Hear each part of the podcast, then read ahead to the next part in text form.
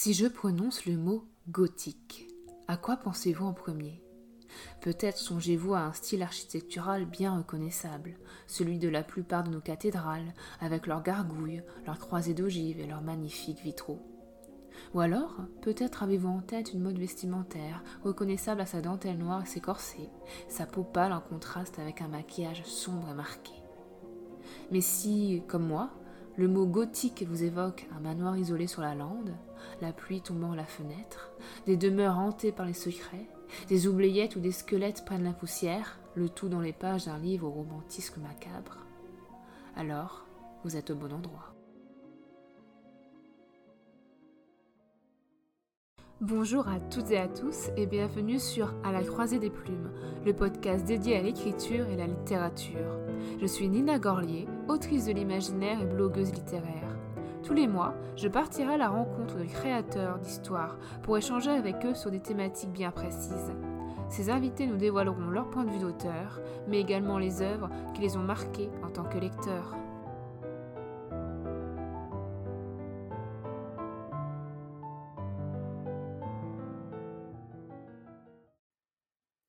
Bonjour tout le monde, bienvenue dans ce nouvel épisode à la croisée des plumes. Alors je ne sais pas pour vous, mais pour moi, le mois d'octobre est synonyme de lecture à l'ambiance automnale et des romans qui font frissonner. Il y a un genre littéraire parfait pour ça, le roman gothique. C'est donc le sujet de cet épisode, et je vais en parler avec mon invité du jour, une spécialiste du genre, j'ai nommé Nora Lake. Bonjour Nora Bonjour Nina Je suis super contente de t'accueillir aujourd'hui sur cet épisode.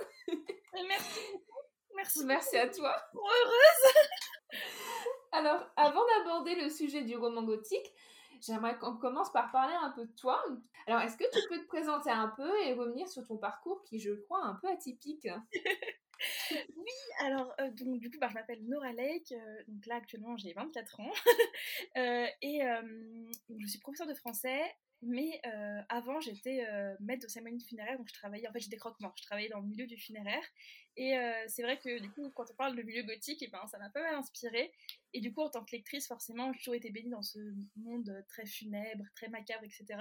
Et du coup, naturellement, quand j'ai commencé à écrire, ben, je me suis un peu tournée vers ce genre-là aussi. et tu as à ce jour donc deux romans publiés. Tu as déjà eu donc euh, et parfois elle revient, qui est une novella que tu as sortie aux éditions du Chat Noir en, début d'année. Et tu as également euh, Descendre sur tes mains, qui est un roman gothique du coup, qui est sorti aux éditions Hurlevent. Alors je te propose euh, bah, de revenir peut-être présenter tes deux publications un peu. On reviendra plus en détail dessus au cours de la discussion en échangeant sur les thématiques, l'histoire, etc. Mais peut-être pour que les, les auditeurs, auditrices fassent un premier aperçu de, de ton univers. Je te propose peut-être de commencer par euh, Et parfois elle revient. Alors du coup c'est une novella, euh, donc un, format, un, roman très très court pour ceux qui ne connaîtraient pas forcément, où on va suivre euh, deux épouses qui s'aiment, qui dans un manoir.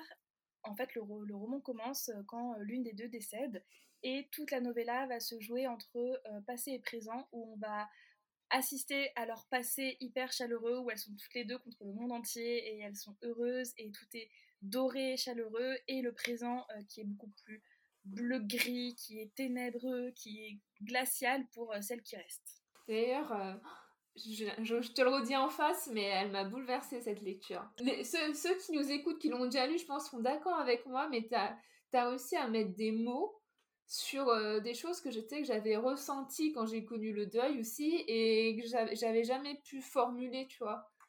J'ai trouvé ça hyper dingue. Enfin, ça fait plaisir. C'était une très belle lecture, très, très poignante, très impactante. Merci beaucoup. Mon premier roman publié que j'ai lu, c'est celui-là. Et puis du coup, là, j'ai enchaîné avec euh, Descendre sur tes mains. Est-ce que tu peux nous le présenter aussi? Alors, en fait, euh, on suit donc dans ce roman Alice, qui est une jeune orpheline au début du roman qui a 12 ans, qui ne sait pas d'où elle vient, qui a toujours grandi euh, à l'orphelinat. Et du jour au lendemain, euh, on vient lui dire qu'elle a un tuteur euh, mystérieux qui aurait été un ami de son père, qui l'a retrouvé et qui voudrait l'accueillir dans son manoir qui se situe au cœur d'une forêt mystérieuse dans le nord d'Oxford. Et donc euh, elle va s'y rendre et on va la suivre assez rapidement jusqu'à ses 18 ans où l'histoire commence véritablement. parce que du coup Alice est une jeune fille très solitaire qui a du mal à faire sa place dans le monde et elle va trouver une place bien étrange au cœur de ce manoir et auprès de son mystérieux tuteur. Pareil, je l'ai fini hier soir, donc euh, c'est encore tout frais dans ma mémoire.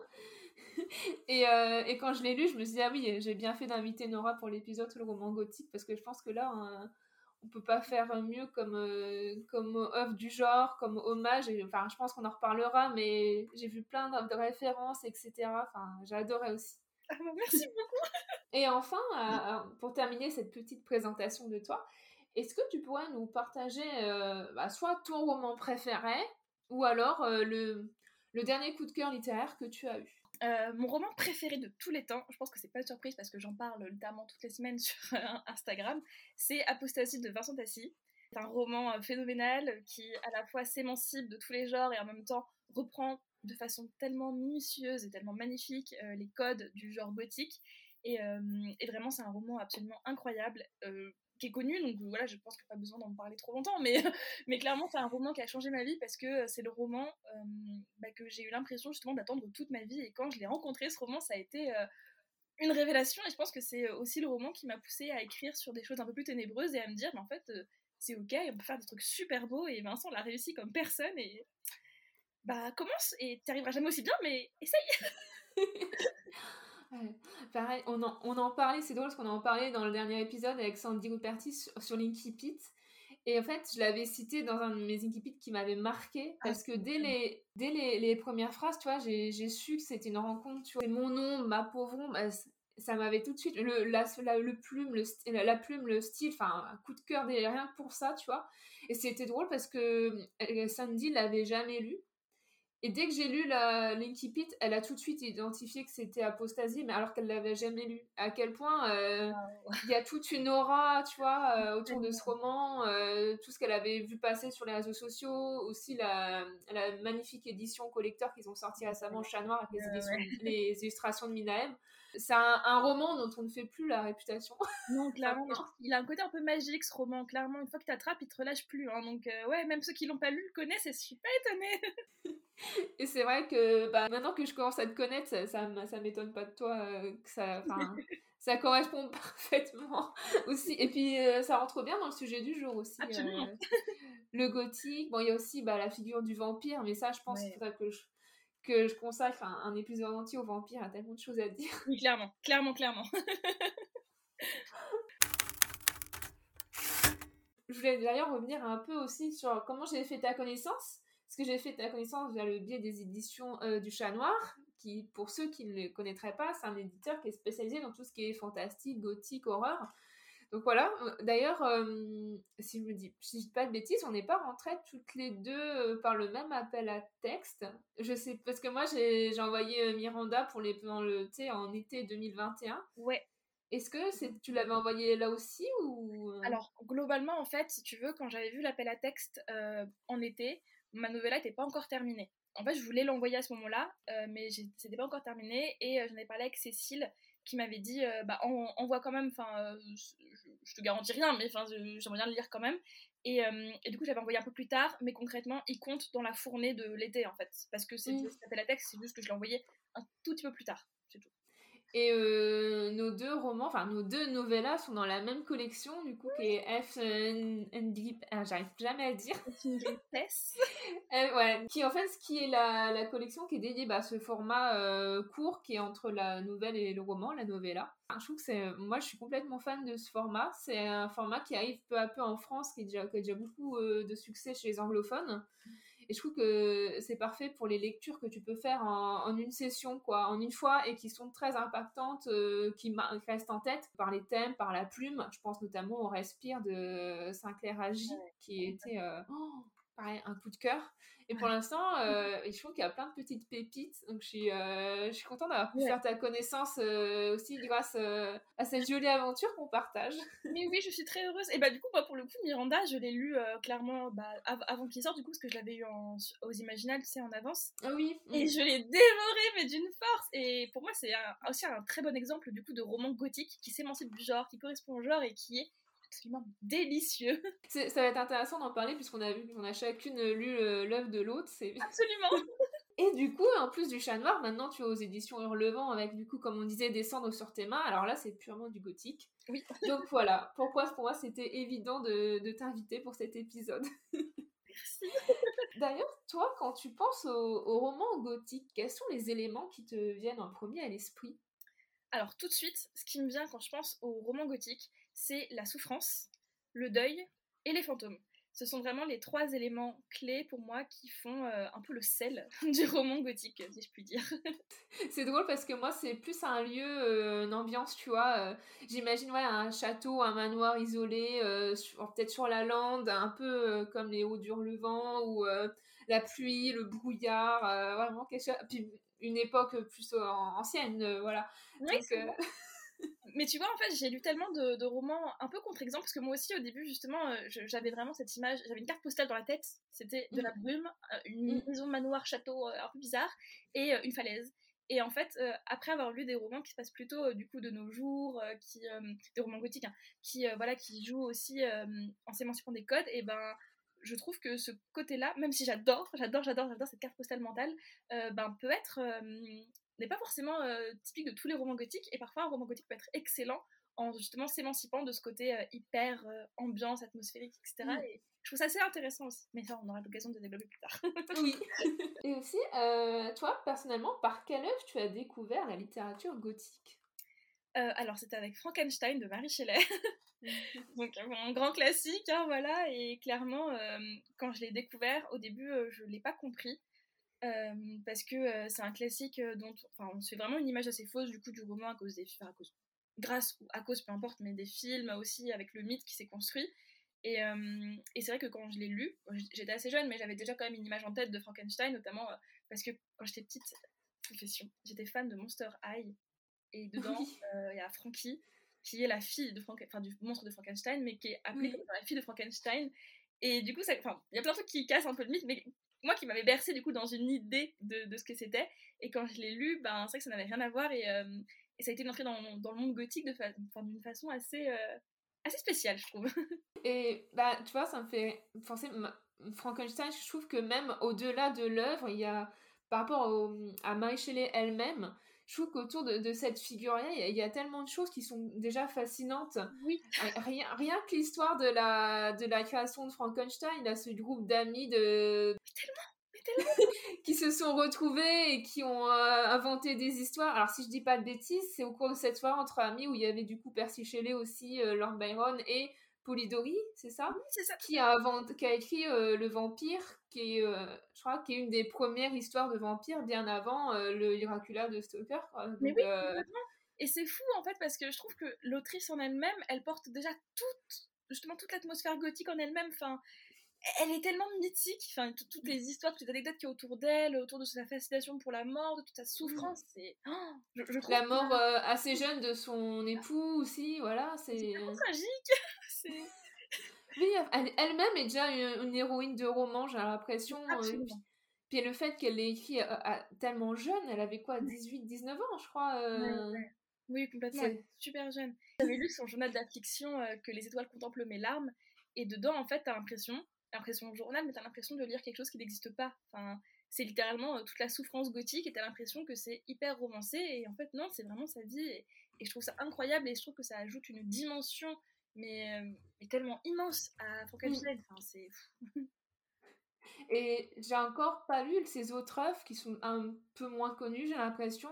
Mais il y en a une que, que j'aimerais beaucoup découvrir, c'est, c'est Mathilda, ça s'appelle. Parce que quand je m'étais renseignée un peu sur, euh, sur Marie Shelley, je voulais, au début, je croyais naïvement qu'elle avait fait que que Frankenstein, je l'imaginais être morte très très jeune, tu vois, alors que finalement non, tu vois. et, euh, et alors, ça a l'air de. Alors, d'après ce que j'ai vu, Mathilda, ça a l'air être assez glauque, il y a une histoire un peu d'inceste euh, avec un, père qui a des sentiments interdits pour sa fille. Mais encore une fois, ça a l'air tellement. Tellement intéressant, tellement fascinant. Donc, euh, c'est un de mes, de mes envies de lecture, quoi. Bah, j'ai hâte que tu le lises et que tu nous dises, du coup, parce que moi, je l'ai pas lu non plus, mais euh, j'aimerais beaucoup avoir son avis, clairement. Euh, quand tu le lis, tu es au courant. du coup, en effet, Frankenstein, ça fait partie, donc, de ces, un peu ces classiques de la littérature gothique, de, de ces œuvres de référence. Alors, moi, personnellement, j'ai découvert le gothique. Alors, de mémoire, ça devait être au lycée. Et je sais plus c'était quelle, œuvre exactement, parce que je les ai lus à peu près à la même période, mais moi je citerais Carmilla de Sheridan Le Fanu. Magnifique, magnifique. Est-ce que pour la petite histoire, à l'époque, quand j'étais en première, on avait une épreuve qui s'appelait le TPE.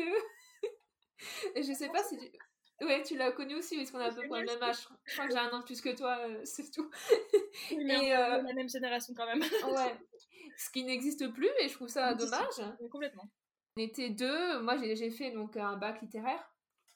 Et euh, pendant toute une année, voilà, on devait faire des recherches sur un sujet et on avait euh, choisi euh, les vampires au cinéma. Et on avait fait avec mon ami, on avait fait le, journal intime d'un vampire euh, du coup, on avait acheté un vieux carnet qu'on avait un peu vieilli les pages, etc. Elle, elle dessinée super bien, comme faisait l'illustration, et moi, bah, je faisais, euh, voilà, j'écrivais le texte, et c'était un vampire immortel, du coup, qui commentait en, bah, la représentation du vampire euh, depuis le début du cinéma jusqu'à aujourd'hui, et il donnait son avis. Il avait un peu d'humour, et il pouvait être un peu railleur, etc., sur les clichés qu'il y avait et tout. Et mais je voulais à tout prix aussi lire bah, les, les romans, même si on en parlait moins, parce que c'était le sujet, c'était le cinéma et bah du coup, voulu découvrir Carmilla, puisque c'est, euh, ça date aussi avant Dracula. Et c'est, mais c'est une pépite pareil, celui-là. En plus, c'est, c'est fascinant. Et puis euh, tout le sous-texte qu'il y a, euh, la, relation ambiguë, même, non, même pas ambiguë. Maintenant, quand je, l'ai relu récemment avec des, voilà, des yeux d'adulte, je me dis non mais. c'est pas ambigu en fait. il y a cette relation, cette fascination entre euh, Laura, qui est la victime, la, jeune fille, on parlera de la jeune fille dans les romans gothiques, et Carmilla, là, qui est, qui est fascinante, euh, bah, la figure de, la vampire.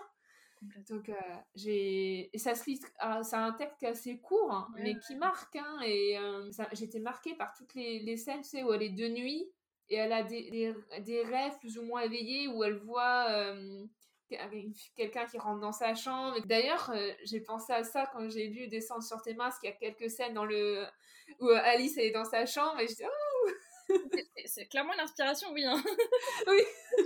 Donc j'avais adoré. Et à peu près au lycée aussi, alors peut-être en terminale, j'ai lu euh, Jane Eyre. Et je trouve qu'il y a aussi un peu un côté gothique parce que on est dans une on parle d'une jeune femme qui quitte euh, voilà son, euh, son pensionnat de jeune fille pour aller être euh, préceptrice pareil d'une petite fille qui vit isolée dans un dans un château dans un manoir avec son tuteur Rochester qui est un peu tu peux pas faire plus l'homme, euh, voilà, le châtelain qu'on a dans les romans gothiques, et il y a des, sans spoiler génère non plus, mais avoir des, des relations qui va se, se nouer, puis il y a des secrets, et puis Jen, elle entend des, des, des bruits bizarres dans le château, etc.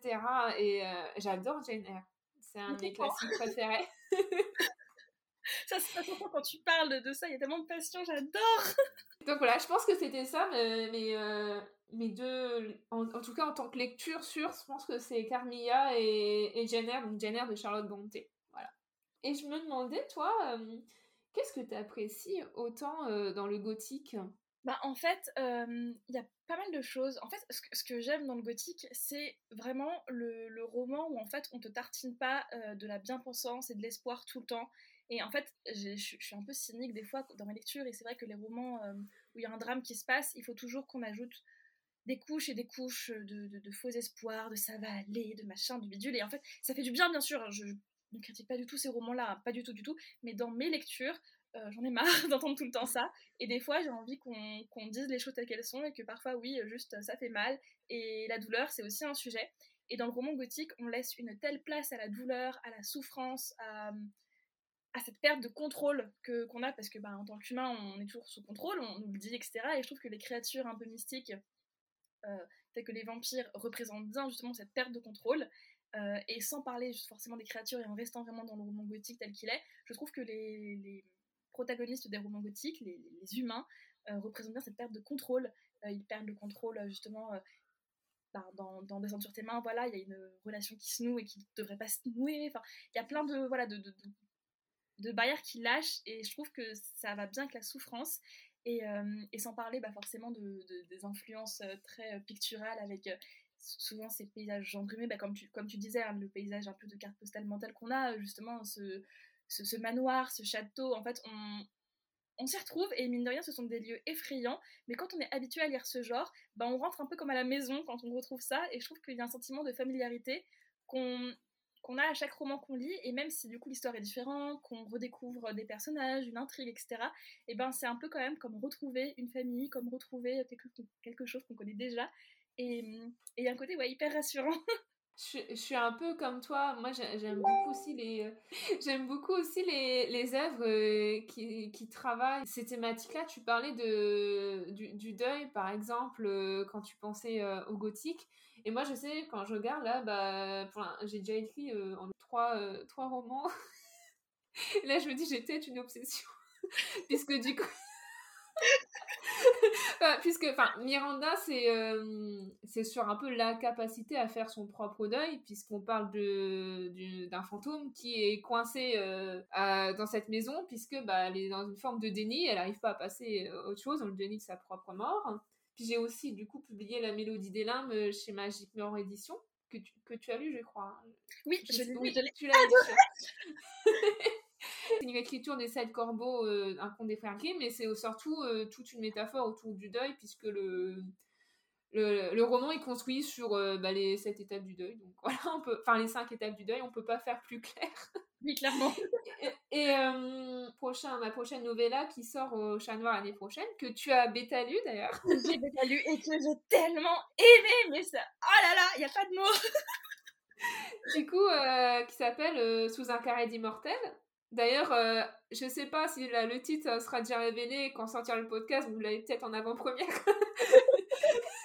et, euh, et, qui aussi parle, parle du deuil et bah, la, capacité à faire euh, son deuil quand l'être aimé est porté disparu, en fait. Voilà. Du coup, je me dis, bah, Nina, tu as peut-être une obsession aussi. Et, pareil, et moi j'ai tendance aussi en général, que ce soit dans mes romans ou dans mes lectures, J'aime bien quand c'est des fins. Euh, j'aime pas trop les happy tu vois. J'adore les. Quand il y a des fins. Euh, alors, euh, des fois, j'aime bien quand c'est un peu tragique aussi. Mais je pense que le juste équilibre, c'est les fins douce amère, tu vois. Le, le, le personnage gagne quelque chose, mais il part quelque chose en retour. C'est pour ça que dans, dans, dans le gothique, ça, ça, traite de, de, de, sentiments qui sont tellement profonds qui font des fois qui font peur tellement qu'ils sont humains et qui, peuvent devenir monstrueux mais c'est ça qui fait aussi l'humanité des personnages ça me je crois que ça me fascine mais je suis tellement d'accord et je trouve que ouais le roman gothique c'est le genre où, euh, où on accepte plus euh, les vices humains et on, on les juge pas étrangement enfin j'ai l'impression que dans le roman gothique il y a y a un regard qui se pose de façon limite anatomique justement sur, euh, sur l'humain on fait un peu une autopsie de ses ombres et c'est tout et j'adore justement ce côté là et pouvoir lire des, des choses horribles sans que ce soit forcément. Enfin, c'est dénoncé, mais sans que ce soit le propos même du roman. Et ça, c'est, je trouve ça vraiment très chouette. Mister Edwards, pensez-vous que le manoir ressent? Bien sûr, répondit-il en m'adressant un sourire en coin. Les murs ont une mémoire. Ils sont les gardiens de nos peines, de nos joies, de nos amours. Vous croyez donc qu'il est tenté? Toutes les maisons le sont, Alice certaines seulement plus que d'autres.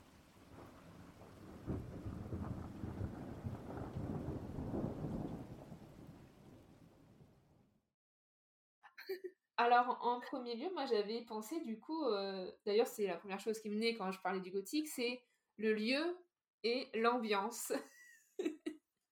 J'adore. Alors, est-ce que tu peux nous parler un peu euh, voilà, du décor euh, des cendres sur tes mains? Où se, où se passe ton intrigue? Alors, du coup, euh, on est dans un, dans un grand manoir au cœur d'une forêt où clairement, pour y aller, il faut faire au moins 3 heures de carriole. c'est brinque-ballant, c'est compliqué de trouver la maison. Et elle est vraiment cachée justement dans, dans cette forêt très sombre qui paraît presque vivante.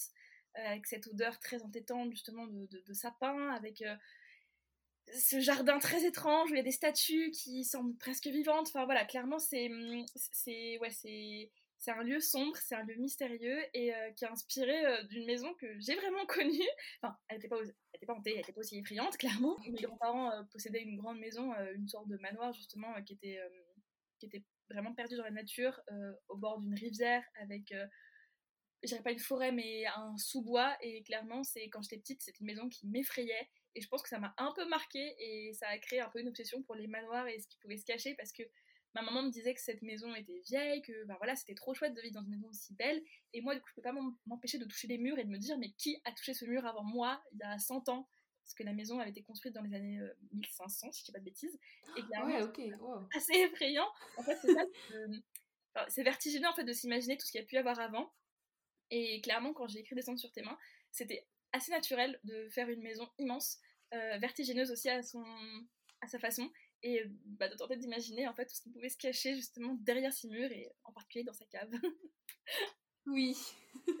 et ça, me fait penser, moi, euh, tu vois, j'ai grandi dans une maison en fait que mon père avait fait construire. Donc, euh, j'ai jamais vécu vraiment dans une demeure très très ancienne.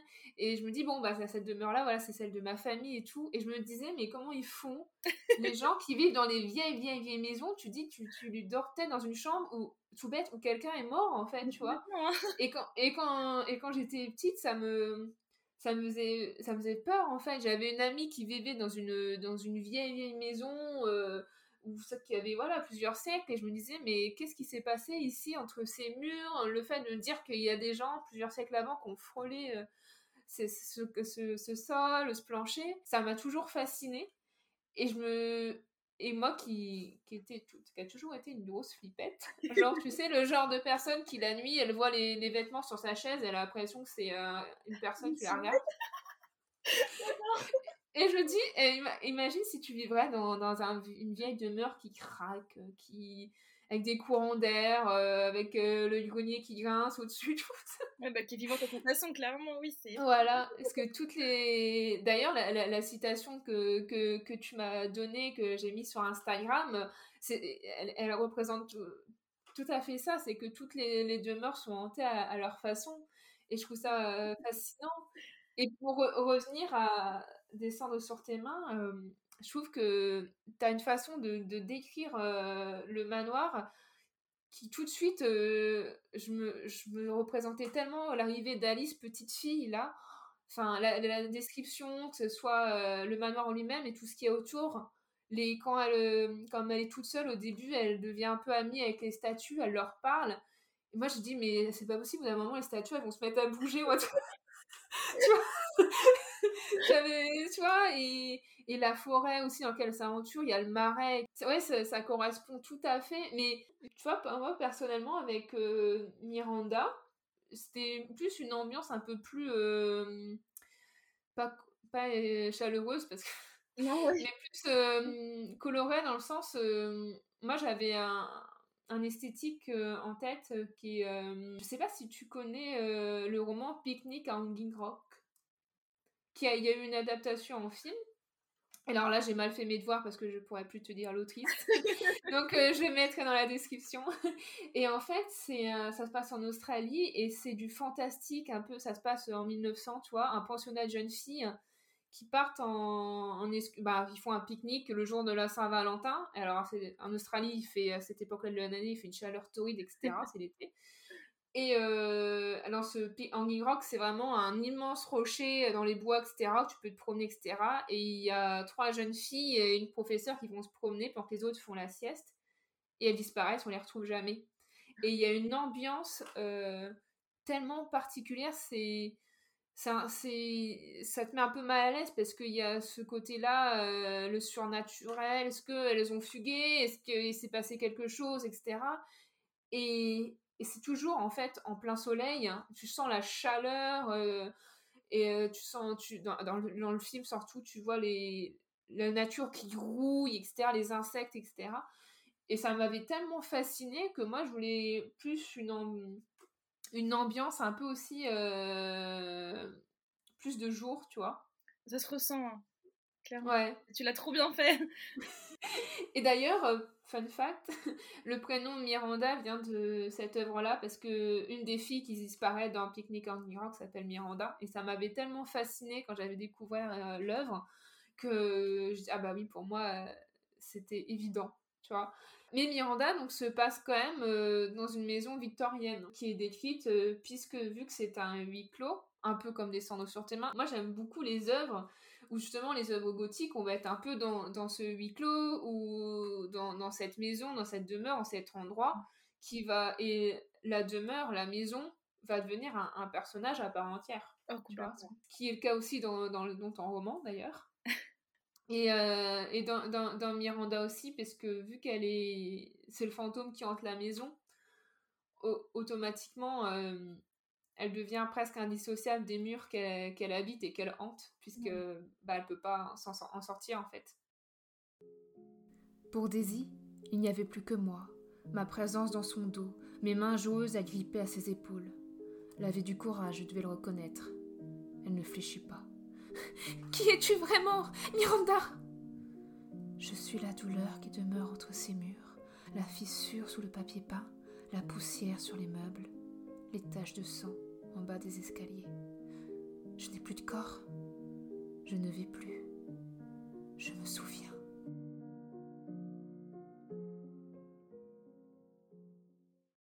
Et je trouve ça tellement intéressant justement d'avoir pris le prisme d'incarner justement le fantôme qui effraie justement. Et je, trouve ça tellement génial et ingénieux. Et oh là là, je, ne peux pas te dire à quel point j'ai aimé justement euh, lire Miranda, surtout que au début, tu mets un peu de temps à comprendre que c'est le fantôme. Tu mets quelques lignes quand même, à voir quelques pages à comprendre. Et quand ça arrive, t'es là, oh purée, mais quel génie.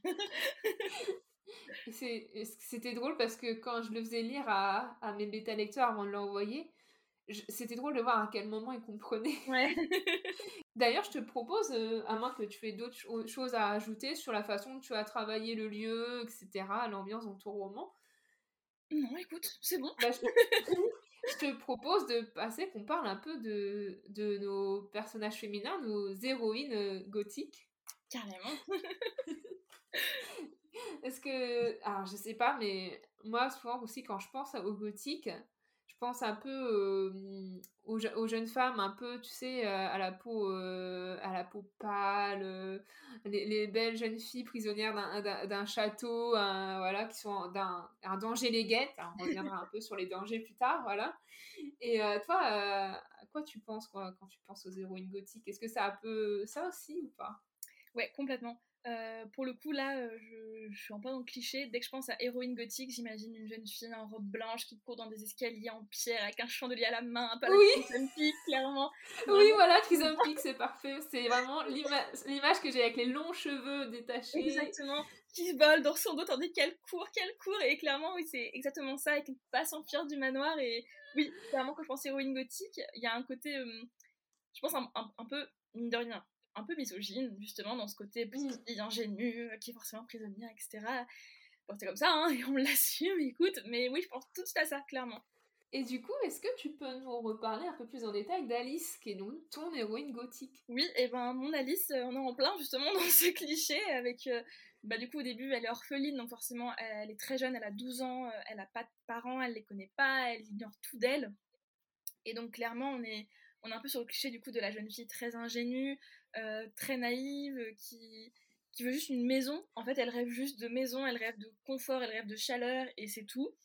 Et clairement, euh, quand, quand l'histoire passe un petit peu et qu'on arrive du coup à ses 18 ans et que, bah, comme dit, l'histoire s'enclenche euh, de façon plus active et, que là, en fait, l'héroïne, on se rend compte que elle a 18 ans, c'est une adulte. Enfin, oui, oui c'est une adulte, mais elle a encore ce côté hyper naïf qui se mêle en même temps. Et c'est là que je trouve que bah, on tâche un petit peu du, cliché un peu de l'héroïne gothique, c'est que euh, elle est toujours naïve, toujours très ingénue, mais elle a un côté hyper sombre et violent, euh, ouais, que je pense qui, qui casse un peu avec le mythe et qui euh, bah, que j'aime bien.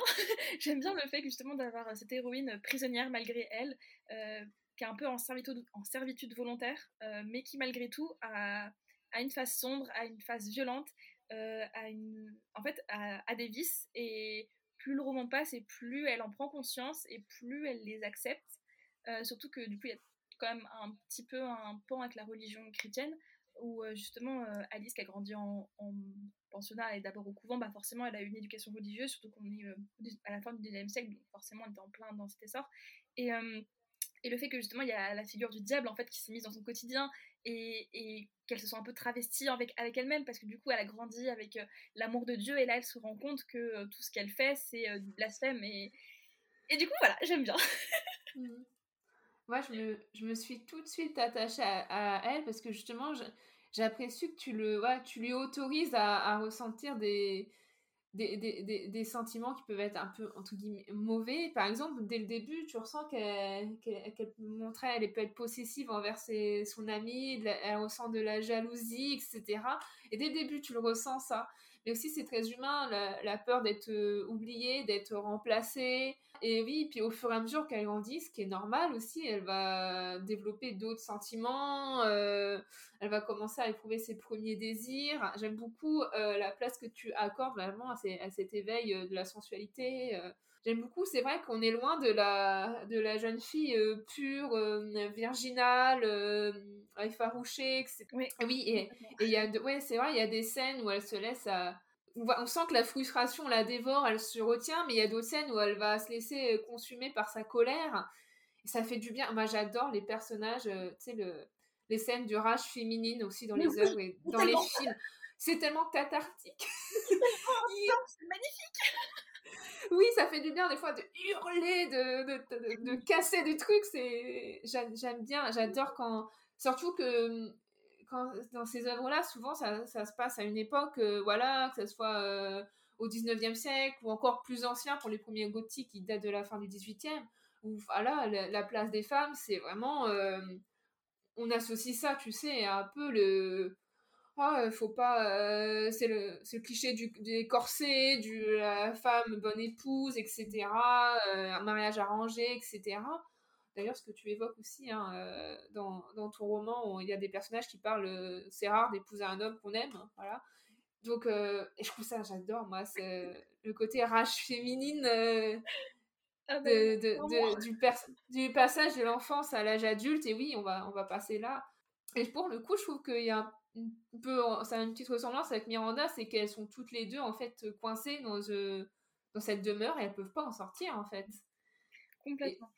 Et, automatiquement, elles vont être, euh, bah, le fait d'être coupées du monde, ça va automatiquement les bah, impacter la façon dont elles vont se construire. Oh que oui mais, mais ouais, c'est vrai que moi j'adore justement voir ces héroïnes. Enfin, je sais que pour le coup, dans Descendre sur tes mains, j'ai eu des retours euh, de lectrices euh, qui m'avaient dit que justement elles avaient eu du mal à s'attacher à Alice.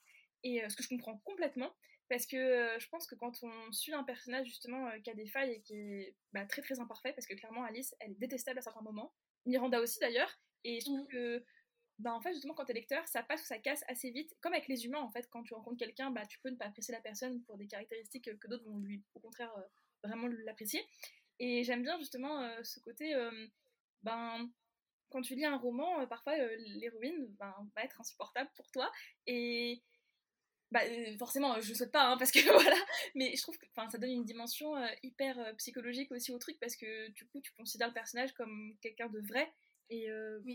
moi, j'ai pas été heureuse quand on me disait oui Alice elle est insupportable je peux pas m'attacher à elle pas du tout mais mais j'avais ce côté bah, dans ce cas là c'est qu'elle est un peu crédible aussi si tu l'aimes pas c'est elle a un côté détestable et c'est que tu l'as ressenti. Et du coup, ben, moi j'aime bien, étonnamment. je trouve, ouais, je trouve que c'est justement ça prouve que le personnage est bien écrit parce que un personnage trop parfait, trop lisse, etc. Moi, ça m'insupporte personnellement. Les personnages qui ont zéro défaut et ça fait tellement artificiel et c'est vrai qu'Alice, des fois, j'avais envie de la secouer parce qu'elle fait des erreurs et des fois, elle se laisse aveugler par sentiment. J'ai mis ouvre les yeux, etc. Mais justement, c'est parce que je m'étais attachée avec, à elle et je voyais le danger qui la guettait. J'ai dit non, non, c'est pas ça, idiote. Mais c'est parce que justement, je voulais, tu sais, la, la protéger. Puis même, il y a des. Je me dis, mais moi, quand j'étais ado, euh, oui, je pouvais me montrer jalouse, euh, possessive. Et puis, euh, oui, j'avais, tu sais, sur le coup, ce désir, des fois, de de se venger quand tu, tu voilà des fois Alice elle, est témoin de choses qui l'énervent et du coup tout de suite elle va vouloir euh, répliquer etc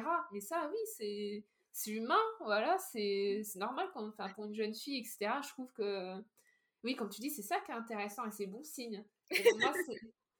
Et, j'ai de plus en plus envie de travailler des, des personnages qui hum, qui divisent. Je sais que dans le reflet brisé avec Kirsten aussi c'est ce que je voulais faire et, euh, et j'ai des lecteurs qui ont adoré Kirsten et d'autres qui l'ont détesté. C'est bon signe, tu vois. C'est voulu, en fait. C'est qu'elle divise. Et, et Miranda, euh, dans les retours que j'ai vus des lecteurs, plusieurs fois, j'ai vu des, des, gens dire bah, elle fait des choses répréhensibles, moralement incorrectes, etc. Mais je peux pas m'empêcher de l'aimer quand même. Mais complètement. je trouve ça intéressant que. Bah, ils, ont, ils ont conscience, tu vois, que. Elle fait. C'est pas une une sainte. elle peut se montrer mauvaise. Hein. Euh, mais, euh, mais quand même, ils, voilà, ils l'ont pas détesté. Je pense qu'ils l'ont compris en fait. Et puis je trouve ça beau quand tu es auteur euh, de créer des personnages et que des gens les comprennent, tu vois. Que, tu pars de rien et tu arrives à créer des personnalités, des psychés humaines quand même. Clairement, je trouve ça trop chouette. Et quand, bah, en tant que lectrice, forcément, bah, c'est vrai qu'avec Miranda ou quoi, ça fait du bien aussi de, justement de lire des personnages qui, qui sont palpables, qui sont pas juste de papier. Et en plus, en tant que lecteur ou lectrice, ça te met dans une posture de voyeur qu'on aime étrangement bien. oui. C'est vrai qu'il y a des choses absolument affreuses que tu n'aimerais jamais voir de ta vie, clairement, jamais, jamais, jamais. Mais quand tu les lis, et eh ben il y a ce côté un peu ah, je, vis un peu ce que je verrai jamais et ça me titille bien, j'aime bien. Et avec Miranda, on est là-dedans, on, voit des choses qu'on ne devrait pas voir et bah, Miranda non plus d'ailleurs. Et, du coup, on est encore derrière elle, qui déjà, elle, est en position de voyeurisme. Et du coup, j'adore ce, cette double fenêtre qu'on a et clairement, je trouve que ça donne une dimension euh, hyper profonde. Et ouais, en tant qu'actrice, perso, moi j'adore avoir des héroïnes comme Kirsten, clairement, où elles sont horribles et en fait, on les suit et ah, c'est trop bien! Parce qu'il y en a marre des personnages féminins, tu sais. Euh, toute lisse, euh, parfaite. Euh, faut laisser les, les, les, femmes euh, voilà, être, faire des erreurs, être ambitieuses, être mauvaises, être possessives, jalouses, être arrogantes aussi. Complètement. moi, j'ai besoin de ça de, de, plus en plus. Et puis, je trouve que dans, dans le gothique, c'est un genre qui a toujours été associé au féminin, que ce soit par euh, ces héroïnes, mais aussi par les, les autrices, en fait, euh, puisque c'est un genre qui était, enfin, c'était surtout des, des autrices euh, qui ont lancé le, gothique. On parlait de Marie Shelley tout à l'heure, on pourrait aussi citer, alors il y a Anne Radcliffe, je crois, voilà. Moi, je pensais, euh, bah, je pense aussi euh, à Émilie Bonté avec les Hauts d'Hurlevent, que j'associe un peu aussi à cette euh, ambiance-là, parce qu'on a une histoire de, de passion, d'amour interdit, de secret, de vengeance, etc. c'est un genre qui est parfait pour faire un portrait de femme, tu vois. Ah, je suis totalement d'accord. D'ailleurs, je me demandais pourquoi tu as fait le choix de faire une narration à la première personne pour Alice? alors, c'est une très bonne question. En fait, la, la question s'est pas posée. Euh, d'habitude, j'écris à peu près autant à la première personne qu'à la troisième personne. Enfin, c'est pas, c'était pas délibéré, mais en fait, euh, être dans la tête d'Alice, pour moi, ça allait de pair avec être à l'intérieur d'elle. Vraiment, euh, je, je me voyais pas écrire ce roman sans être dans sa tête avec forcément ses perceptions qui changent. si j'étais la troisième personne, peut-être que certaines choses qui l'effraient ou qui l'attire, ben, à la troisième personne, ça n'aurait pas été la même chose, on n'aurait pas ressenti la mmh. même chose ou quoi. Et là, être dans sa tête, être vraiment dans, dans ses tripes, dans sa chair, et ben, ça donnait vraiment une dimension que j'aurais, je pense, euh, jamais eue en écrivant la troisième personne. Et, euh, et c'est vrai que vraiment, je pense que c'est l'un des seuls romans où je ne me suis pas du tout posé la question de j'écris à quel point de vue, euh, à quel temps, etc. Non, c'était du passé et c'était à la première personne, clairement. bah, j'ai eu un peu la même chose pour Miranda, du coup. c'était c'était évident. En fait Miranda j'aurais pas j'aurais pas ça aurait aucun sens que ça soit pareil euh, à la troisième personne que tout est du du point de vue de Miranda. Et justement ce qui je trouvais intéressant dans la narration c'était le fait que ça soit son point de vue. Bah automatiquement elle est pas fiable euh, et elle est et vu que c'est un fantôme elle a un rapport au temps et à l'espace qui est complètement différent de nous. Puis elle va être biaisée par ses sentiments euh, ses obsessions etc et je trouvais ça vraiment intéressant d'explorer vraiment le le personnage en son, en son cœur, quoi. Des, des fois, c'était un peu éprouvant, d'ailleurs. Mais oui, complètement. Mais justement, je trouve que quand, quand tu écris des personnages à la première personne, tu vis le roman d'une façon assez différente parce que du coup, moi, pour le coup, avec Alice, des fois, j'écrivais des choses qui me dégoûtaient ou qui me plaisaient pas. Enfin, moi aussi, Alice, ça m'a énervé. Moi aussi, j'ai eu envie de la secouer. Mais du coup, le fait d'écrire dans ses mains, ça c'était très particulier comme exercice parce que j'allais à l'encontre de ce que intuitivement j'aurais voulu écrire. Et c'était un exercice euh, fastidieux, mais, mais chouette. je sais pas, peut-être aussi que ça permet de, de je sais pas, de, oui, comme je dis, c'est l'écriture et la lecture c'est cathartique, du coup de, de pouvoir aussi un peu se, se défouler sur ces personnages-là et, Et le fait que nous, nos, deux, nos deux héroïnes soient des adolescentes. Alors, du coup, Alice, on la voit grandir, puisque pour la suite, c'est 12 ans jusqu'à ses 18 ans, si j'ai pas de bêtises. Et alors, pour le coup, Miranda, elle, elle est. Euh, elle est, elle, est coincée à cet âge-là. Oui. et, et c'est ça aussi que je trouvais intéressant parce que Bon, bah, j'ai été ado moi-même, j'ai pas d'enfant, hein, mais j'étais ado et euh, je suis prof comme toi. Oui. du coup, je suis en collège, mais bon, euh, je les vois grandir, les, les enfants, et je vois les ados, hein, surtout 4e, 3e, et toi. Et je vois à quel point cet âge-là, bah, c'est l'âge où on cherche, c'est l'âge où on se découvre, c'est l'âge aussi de la rébellion perpétuelle, etc. Et c'est pour ça le fait d'avoir un personnage qui est à la fois coincé entre la vie et la mort, et qui est coincé aussi entre l'enfance et l'âge adulte, et qui est condamné dans cet entre-deux perpétuel, et qui peut pas grandir, qui peut pas passer à autre chose.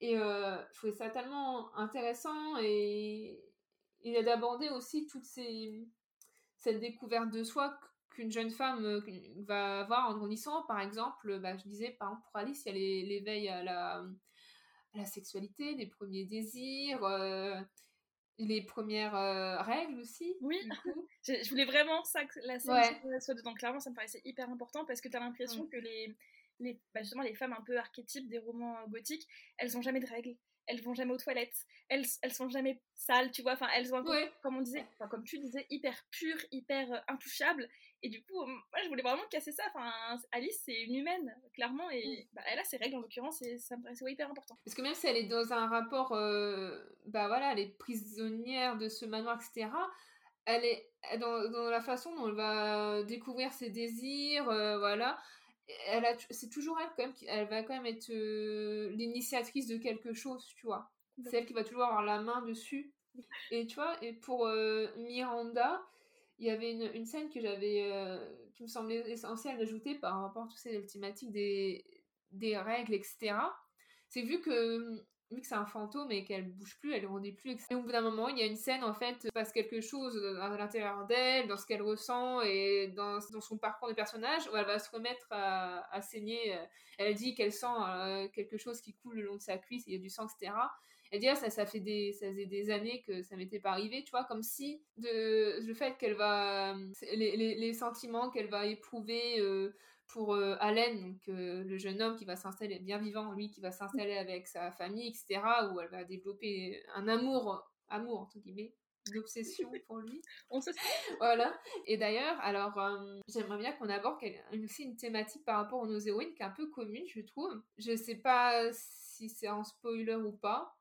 Pas, non, c'est pas un spoiler, parce que moi j'ai ressenti dès le dès le premier chapitre, euh, Miranda et Alice, elles ont toutes les deux une, une attirance aussi pour les femmes. Absolument, absolument.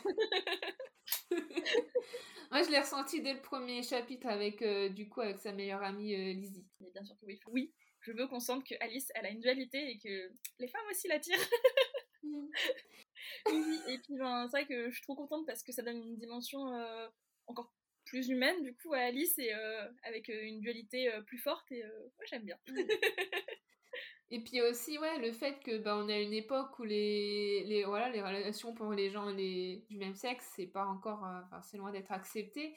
Et du coup, tout ce questionnement par rapport à ça, qui est aussi, euh, bah, qui est aussi traité dans, dans Miranda, puisque Miranda, elle va aussi avoir une, une relation ambiguë avec sa meilleure amie Marion, qui, enfin, qui restera, qui pourra jamais se concrétiser par rapport à ce qui est arrivé à Miranda. Mais voilà, tout ça aussi. Et pareil, Miranda, elle est elle, elle est plus ou moins dans l'acceptation, elle, elle, ressent des choses sans vraiment les comprendre, et il y a une sorte de déni. Et moi, je voulais euh, travailler un peu aussi, euh, alors je crois que ça se dit comme ça, l'hétéronormativité de cette époque-là, de cette société-là, où, euh, où on, voit dans les flashbacks avec Miranda et Marion, où Miranda, elle est persuadée qu'elle est amoureuse d'un garçon de sa classe, alors que le garçon de sa classe, en fait, il lui tire les, les cheveux, il se moque d'elle parce qu'elle est rousse, etc. Et tout ça. Mais bon, comme sa mère lui dit que c'est un beau parti, etc., bah, elle se persuade un peu qu'elle est amoureuse. C'est horrible. Et je voulais traiter un peu ça euh, dans la différence de la relation qu'elle a avec euh, Allen et la relation qu'elle a avec Marion. Voilà, puisque. Il y, a, y en a un qui a un, un, un amour qui est né d'une amitié, et il y en a un autre qui n'est pas vraiment en amour, quoi, qui est plus une, obsession qui reste dans les apparences. Il y, a, il y a un des personnages qu'elle connaît vraiment, et l'autre qu'elle euh, qu'elle croit connaître et qu'elle euh, qu'elle idéalise. Complètement. Et c'est beau justement de voir cette, cette espèce de combat intérieur entre ce qu'elle devrait faire et ce qu'elle ressent vraiment, et c'est mmh. fort. Et puis elle pourra jamais. C'est ça qui est pour moi, c'est pour ça comme Miranda, pour moi, c'est une fin de sa mère, parce que ce qui est tragique dans cette histoire, c'est qu'elle pourra jamais en fait euh, concrétiser et comprendre, aller jusqu'au bout de de ce, questionnement intérieur parce que bah normalement tu sais peut-être avec les, années en grandissant mais là elle peut pas grandir. Donc elle reste toujours, toujours au même point. C'est pour ça que moi que bon sans spoiler complètement la fin mais la fin de, Miranda et de sa mère parce que d'un côté euh, le personnage peut croire avoir euh, être heureuse alors que l'auteur sait que c'est peut-être pas forcément ce qui est bon pour elle complètement et c'est voilà.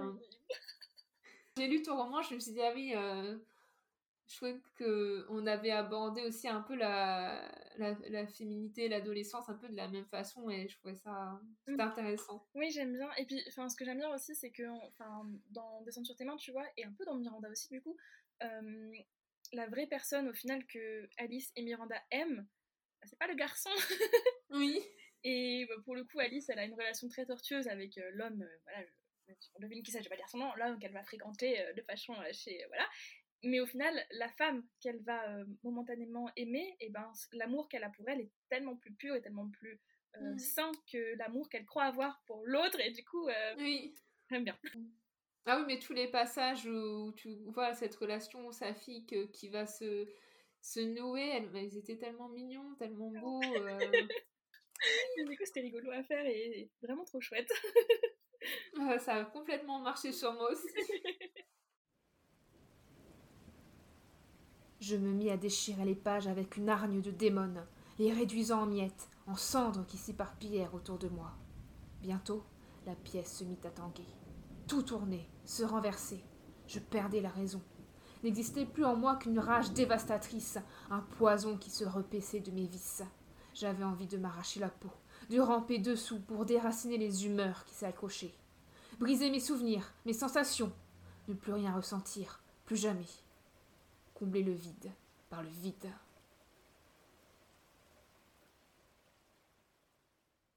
Bah, je te propose maintenant de, de, passer à un autre archétype, puisque on a la, la, la, la, jeune femme qui est menacée, on a dit. Alors, si on pouvait parler un peu de la menace qui, place, euh, qui plane sur elle dans nos romans. Oh oui, j'adore. voilà. Du coup, euh, qu'est-ce qui menace Alice finalement? Bah en fait, il y a plusieurs choses parce que euh, en fait, il y a plusieurs couches. J'ai l'impression de, menaces parce que du coup, dès le début, on comprend bien que son tuteur cache quelque chose. Je pense que c'est pas c'est pas un secret dès qu'on le rencontre. Voilà, il est mystérieux, il est à moitié masqué et si c'est un trait physique, c'est aussi un trait moral. On se doute bien qu'il cache une partie de lui. donc on comprend bien que il va être bienfaiteur pour elle puisqu'il va quand même l'élever, elle va grâce à lui quand même accéder à un, rang social euh, vraiment pas dégueu pour son époque, mais en même temps euh, on comprend que voilà il lui cache quelque chose et que la, relation qu'il a avec elle, euh, elle va être particulière. Donc on a d'abord cette menace là très explicite, on comprend que voilà il y a cette, cet homme qui est mystérieux et qui potentiellement pourrait un jour être menaçant avec elle, enfin pas menaçant de façon, de façon très voilà c'est beaucoup plus insidieux on a les menaces. Euh, on ne sait pas trop si c'est de l'imagination ou pas, avec ce qu'elle croit voir dans le manoir, cette espèce euh, de, de choses permanentes, très latentes. On a l'impression qu'il y a des fantômes, on a l'impression qu'il y a des bruits, mais on voit rien, on n'est pas sûr. Et du coup, c'est beaucoup plus euh, voilà, très très léger et en même temps, c'est là. Et puis la troisième couche de menace, c'est elle-même. C'est clairement Alice. Il y a, clairement un état mental fragile et on comprend bien que la menace aussi, elle vient de l'intérieur d'elle-même. Moi, j'ai adoré aussi toute l'ambiance que tu mettais. C'est un peu dérangeant dans le sens où c'est euh, des choses, tu vois, qu'elle va apercevoir euh, euh, sur le côté, dans sa vision latérale, un reflet dans un miroir. Et ça, c'est des petits détails comme ça qui vont te faire un peu vriller, quoi ce qui est le cas d'ailleurs. Et, et moi, j'aime beaucoup ces, ces, ces, moyens, ces, procédés pour installer le malaise. Euh, par exemple, je pense notamment euh, à la série The Hunting. Oh oui Et en fait, pour ceux qui ne connaissent pas, c'est la saison 1, c'est The Haunting of Hill House sur euh, Netflix, que je vous conseille particulièrement si vous aimez bien toutes les séries d'horreur. Et euh, d'ailleurs, euh, et le, je vous conseille aussi le roman La Maison hantée de Charlie Jackson. Plein de petits détails comme ça, qui, qui de, tu sais, de, de portes qui s'ouvrent, de, de meubles qui changent, de courants d'air bizarres, etc. Et dans la série, en fait, il, y a des, des, si tu regardes, je sais pas si tu avais remarqué, mais dans certains arrière-plans, en fait, il y a des, des, des, personnes. Mais oui, mais ça, je trouve ça ouf, c'est brillant d'avoir fait ça. Et au début, j'avais pas remarqué. Puis d'un moment, je regarde, je dis, oh, mais derrière le personnage, je y a un masque bizarre. Et puis après, dis, en fait, il y a, un, mec, je sais plus c'est dans quelle saison, il y a un mec avec le masque de la peste, là, tout ça. Et quand tu commences à remarquer qu'en fait, que dans chaque arrière-plan, donc les personnages peints, etc., dans le, derrière un meuble, dans, dans un couloir, il y a, il y a un, un, fantôme qui se tient là, en fait. Ouais. Et, et ça m'a mis trop mal. je sais que moi, j'avais du mal à m'en rendre compte, et c'était sur Internet, il y avait un site qui avait recensé toutes les scènes, justement, où il y avait un arrière-plan, et du coup, je les ai revues, et ça mmh. te change ta scène, mais d'un coup, c'est une scène banale, les personnages discutent, ils ne ouais. rien, et quand tu remarques que derrière le garde-manger, il y a quelqu'un qui te regarde, oh, bah t'es pas bien. Oh J'ai trouvé ça tellement brillant, tu vois. Euh de toute façon, de, Ah ouais, il y a la, la, chute de la maison Usher qui, qui sort bientôt. Là. Oh que j'ai hâte, oh que je l'ai vu au mois d'octobre. et, ouais, et ça m'a fait, et je trouve que c'est un procédé, donc c'est l'adaptation d'un média à l'autre en cinéma, du coup avec euh, le visuel quoi. Et je trouve que tu parais un peu à mettre ça dans, dans ton roman, tu sais, des fois quand elle sent une odeur, hein, petits détails comme ça qui font, ouais, qui... on va peut-être se concentrer un peu euh, sur euh, le tien, comme ça on va pouvoir faire peut-être une partie spoiler, et après on reviendra sur Miranda, puis je ferai une partie spoiler sur Miranda, comme ça ça, sera plus pratique pour mettre un time code. du coup, tu as déjà parlé du coup des, des menaces qu'il y avait autour d'Alice euh, dans le roman, et j'aimerais bien qu'on revienne un peu plus sur le, le secret, parce que chaque souvent les histoires gothiques, il y a des secrets de famille, des malédictions, des choses vraiment cachées. Il faut une fois qu'on y gratte un peu, on découvre. Du coup, euh, moi je te propose qu'on qu rentre dans une partie spoiler où on va expliquer quels sont les secrets qui entourent euh, cette maison. Du coup, pour les auditeurs, auditrices qui n'ont pas lu le roman ou qui veulent pas du tout se faire spoiler, euh, bah, je mets un timecode dans la description, cliquez dessus pour qu'on passe à la partie suivante.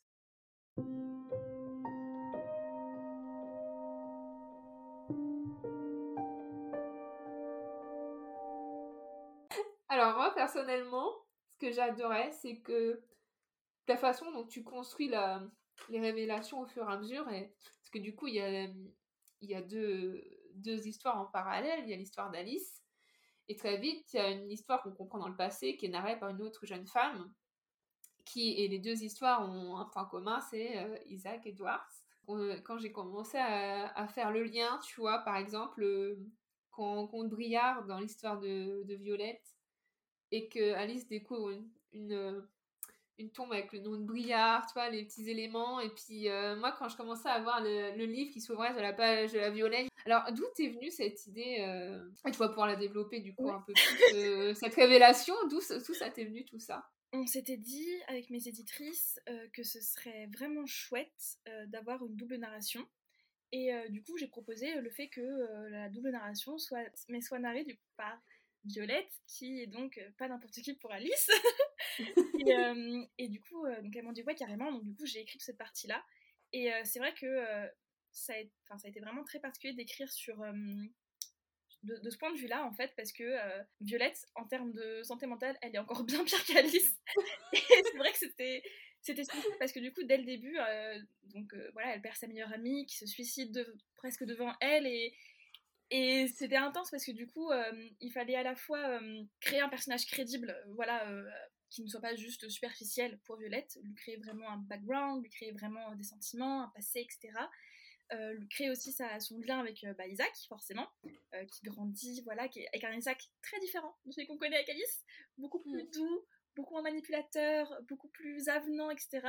Et c'est vrai que du coup, la dualité, elle était tellement intéressante à écrire et tellement compliqué en même temps, c'était vraiment un, gros challenge et bah, j'ai vraiment adoré écrire cette partie-là, enfin vraiment. Et du coup, euh, après, bah, mes éditrices, elles étaient là, mais, oui, mais oui, oui, oui, ça, ça marche trop bien, c'est ça qu'il faut, etc.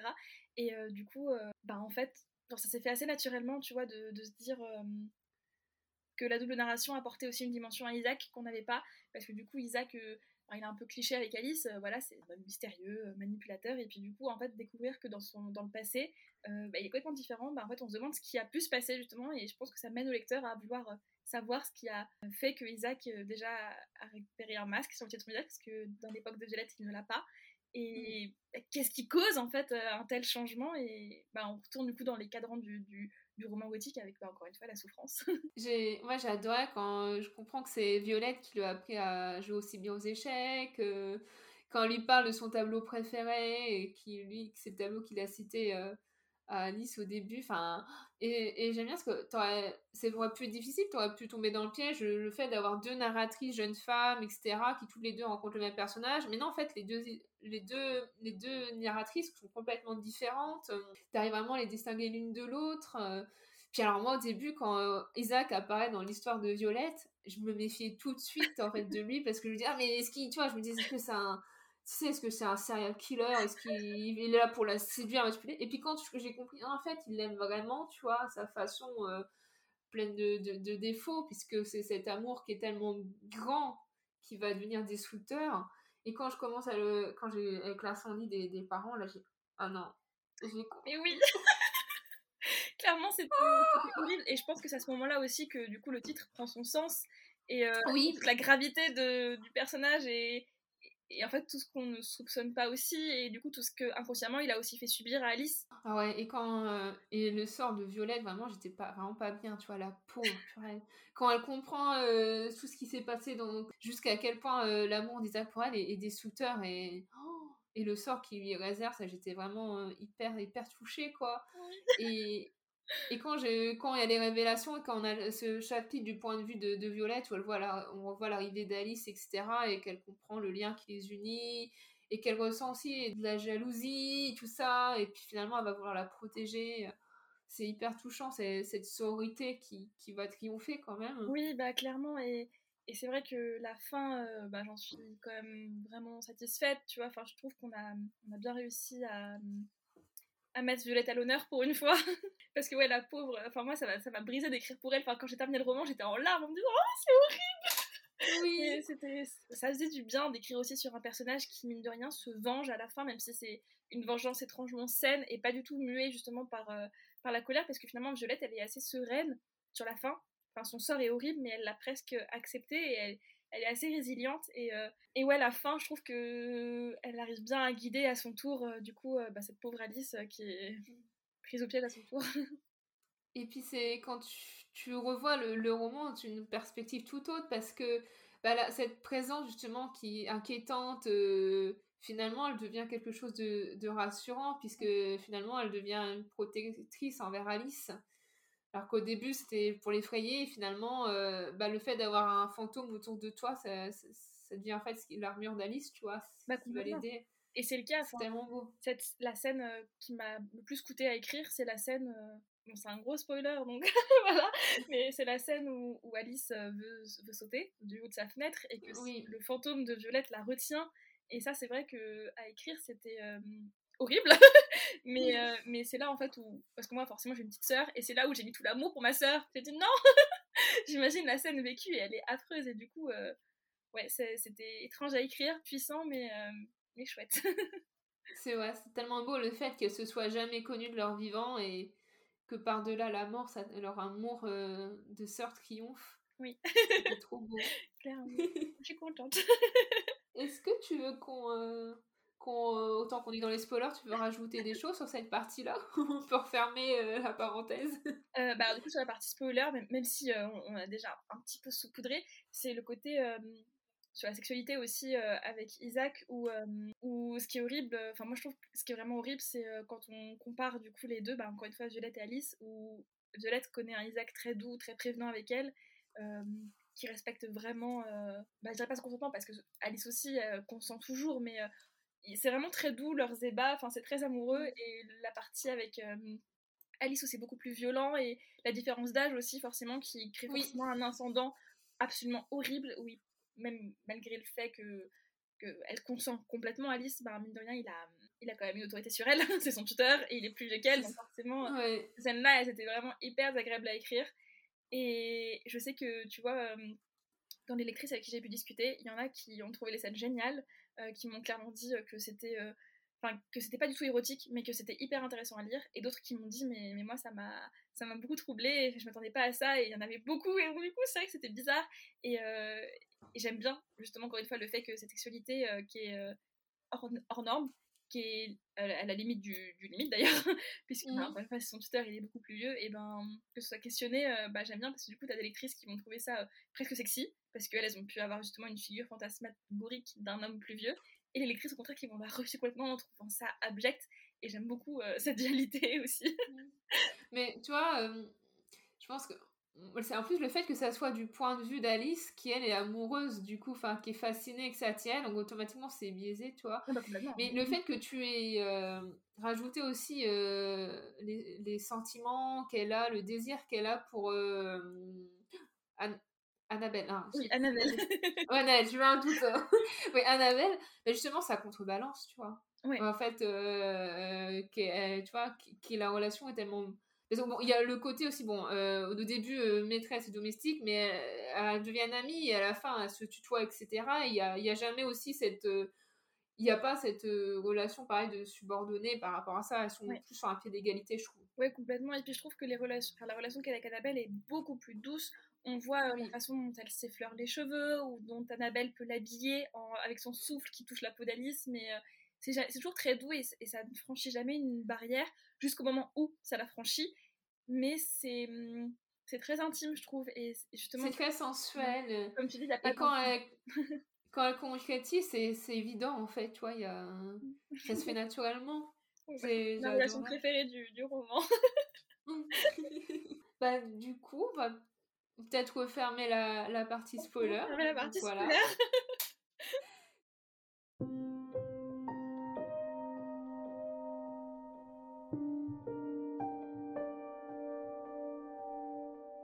ceux, ceux qui avaient sauté, euh, voilà, euh, bienvenue, de retour parmi nous. Et du coup, maintenant, bah, je vais un peu parler justement de la, de la menace cette fois, comment elle plane euh, chez, dans Miranda. Mais je pense qu'il va y avoir quand même aussi quelques, quelques points communs par rapport à descendre sur tes mains. Est-ce que, bah, pareil, alors Miranda, elle, c'est elle le fantôme, mais pourtant ça l'empêche pas d'être hantée aussi. Elle va être hantée euh, d'une part par euh, ses souvenirs refoulés, ses souvenirs qui reviennent peu à peu. Elle va être hantée aussi par euh, le monstre qui hante les escaliers, mais ça je reviendrai plus dans la partie spoiler du coup. Et aussi bah, la, menace, un peu comme Alice, en fait, la plus grande menace pour Miranda, c'est elle-même. ce qu'elle ressent, mais surtout ce qu'elle ne s'autorise pas à ressentir. C'est ça le plus cruel. Ouais. Parce qu'en fait, euh, pourquoi elle n'arrive pas à passer à autre chose? Pourquoi elle, s'enferme euh, là-dedans? Bah, Parce que vu qu'elle est dans, le, dans les étapes du deuil, donc on a le, le déni, la dépression, euh, le marchandage, voilà, etc. Bah, il y a la colère aussi, et ça finit par l'excitation. Bah, elle, elle, est, elle, elle oscille des fois avec la, la colère, elle fait déni, colère, là, des accès assez colériques aussi, aussi avoir des passages un peu de dépression, mais elle revient toujours au, déni, elle n'arrive pas, elle arrive pas vraiment à accepter. C'est ça qu'en fait qui, qui bloque aussi. Et elle devient un danger pour elle-même et bien sûr pour, euh, pour les autres. Puisque du coup, j'ai pas encore parlé des, autres personnages qui avaient euh, dans Miranda. il n'y en a pas tant que ça, puisque une novella. Et du coup, il y a, la, il y a Allen, qui est le jeune homme euh, qui va s'installer dans, la, dans la maison. Et Allen, il a une, petite amie qui s'appelle Daisy, donc il va venir aussi. Et bien sûr, Miranda qui, qui va pouvoir observer Allen à sa guise, puisqu'il vit chez elle. D'ailleurs, c'est ça qui m'intéressait quand je voulais travailler le, la maison hantée, etc., les histoires de fantômes. Je me dis, bah, si tu vis dans une maison hantée, le fantôme, techniquement, il voit tout ce que tu fais. je m'étais posé des questions un peu, genre, euh, et quand je suis aux toilettes? Ça doit être bizarre, non? Est-ce que le fantôme, il te regarde sur le, sur le trône, quoi? On voit pas ça dans les films, hein. Et ça m'a foutu, mais c'est trop, c'est trop horrible en fait. Et moi, ça me terrifie le fait, parce que en fait, chez toi, c'est l'endroit où es censé être en sécurité, chez toi.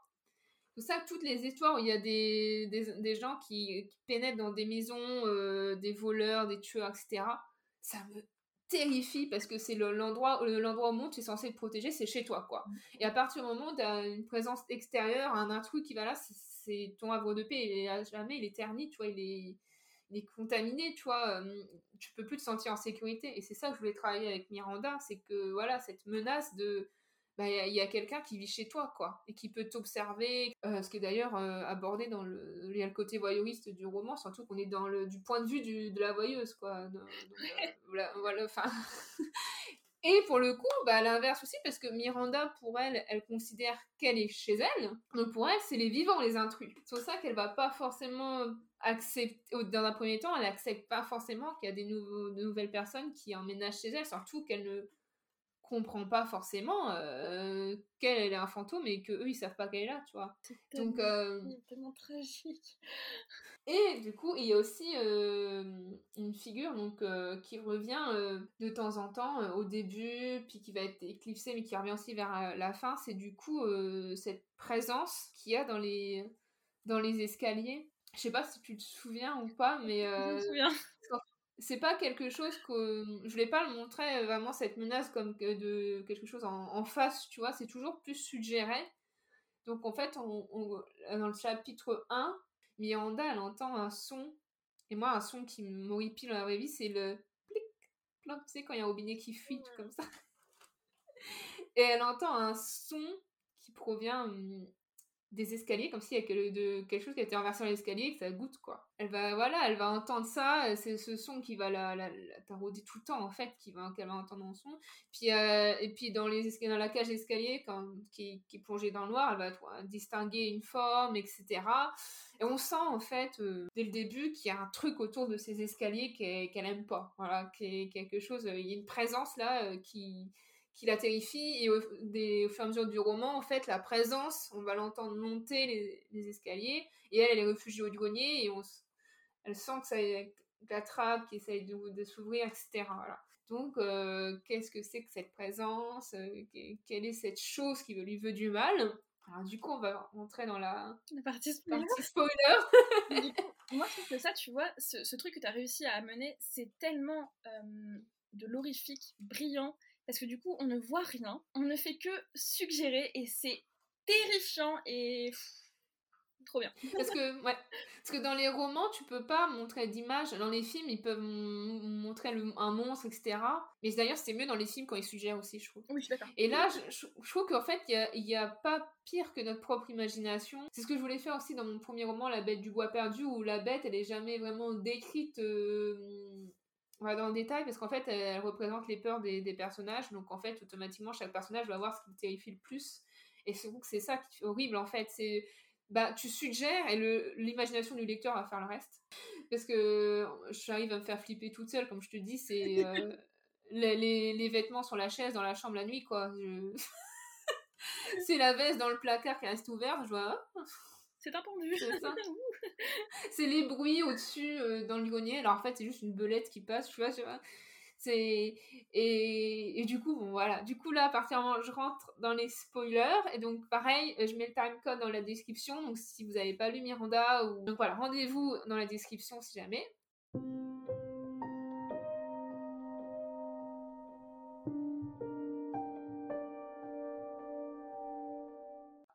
ce monstre, en fait, euh, je voulais qu'il représente du coup les souvenirs refoulés de Miranda, puisqu'on on comprend, alors il y a des indices hein, tout au long, il y a le, fait qu'elle ait euh, une, plaie euh, à la tête, une croûte dans ses cheveux, qui saigne encore un peu, qu'elle a toujours une migraine, le fait que bah, c'est dit plusieurs fois que les escaliers sont assez escarpés, il faut faire attention, c'est des vieux escaliers qui glissent, et puis le fait que cette ploc, cette goutte, en fait, d'un moment, elle va goûter, en fait, elle comprend que c'est du, sang, qu'il y a des, taches de sang, qu'elle a beau le nettoyer, ça revient toujours, mais il y a qu'elle qui les voit, hein. du coup, les, vivants ne les voient pas. En fait, c'est le souvenir refoulé de sa propre mort. Et aussi, euh, donc, euh, il y a un moment, là aussi, où elle va confronter le monstre, où du coup, Allen, bah, il parvient, en fait, euh, vu qu'elle elle tombe amoureuse de lui, elle est obsédée par lui, et bah, elle oublie, en fait, ce côté-là dérangeant.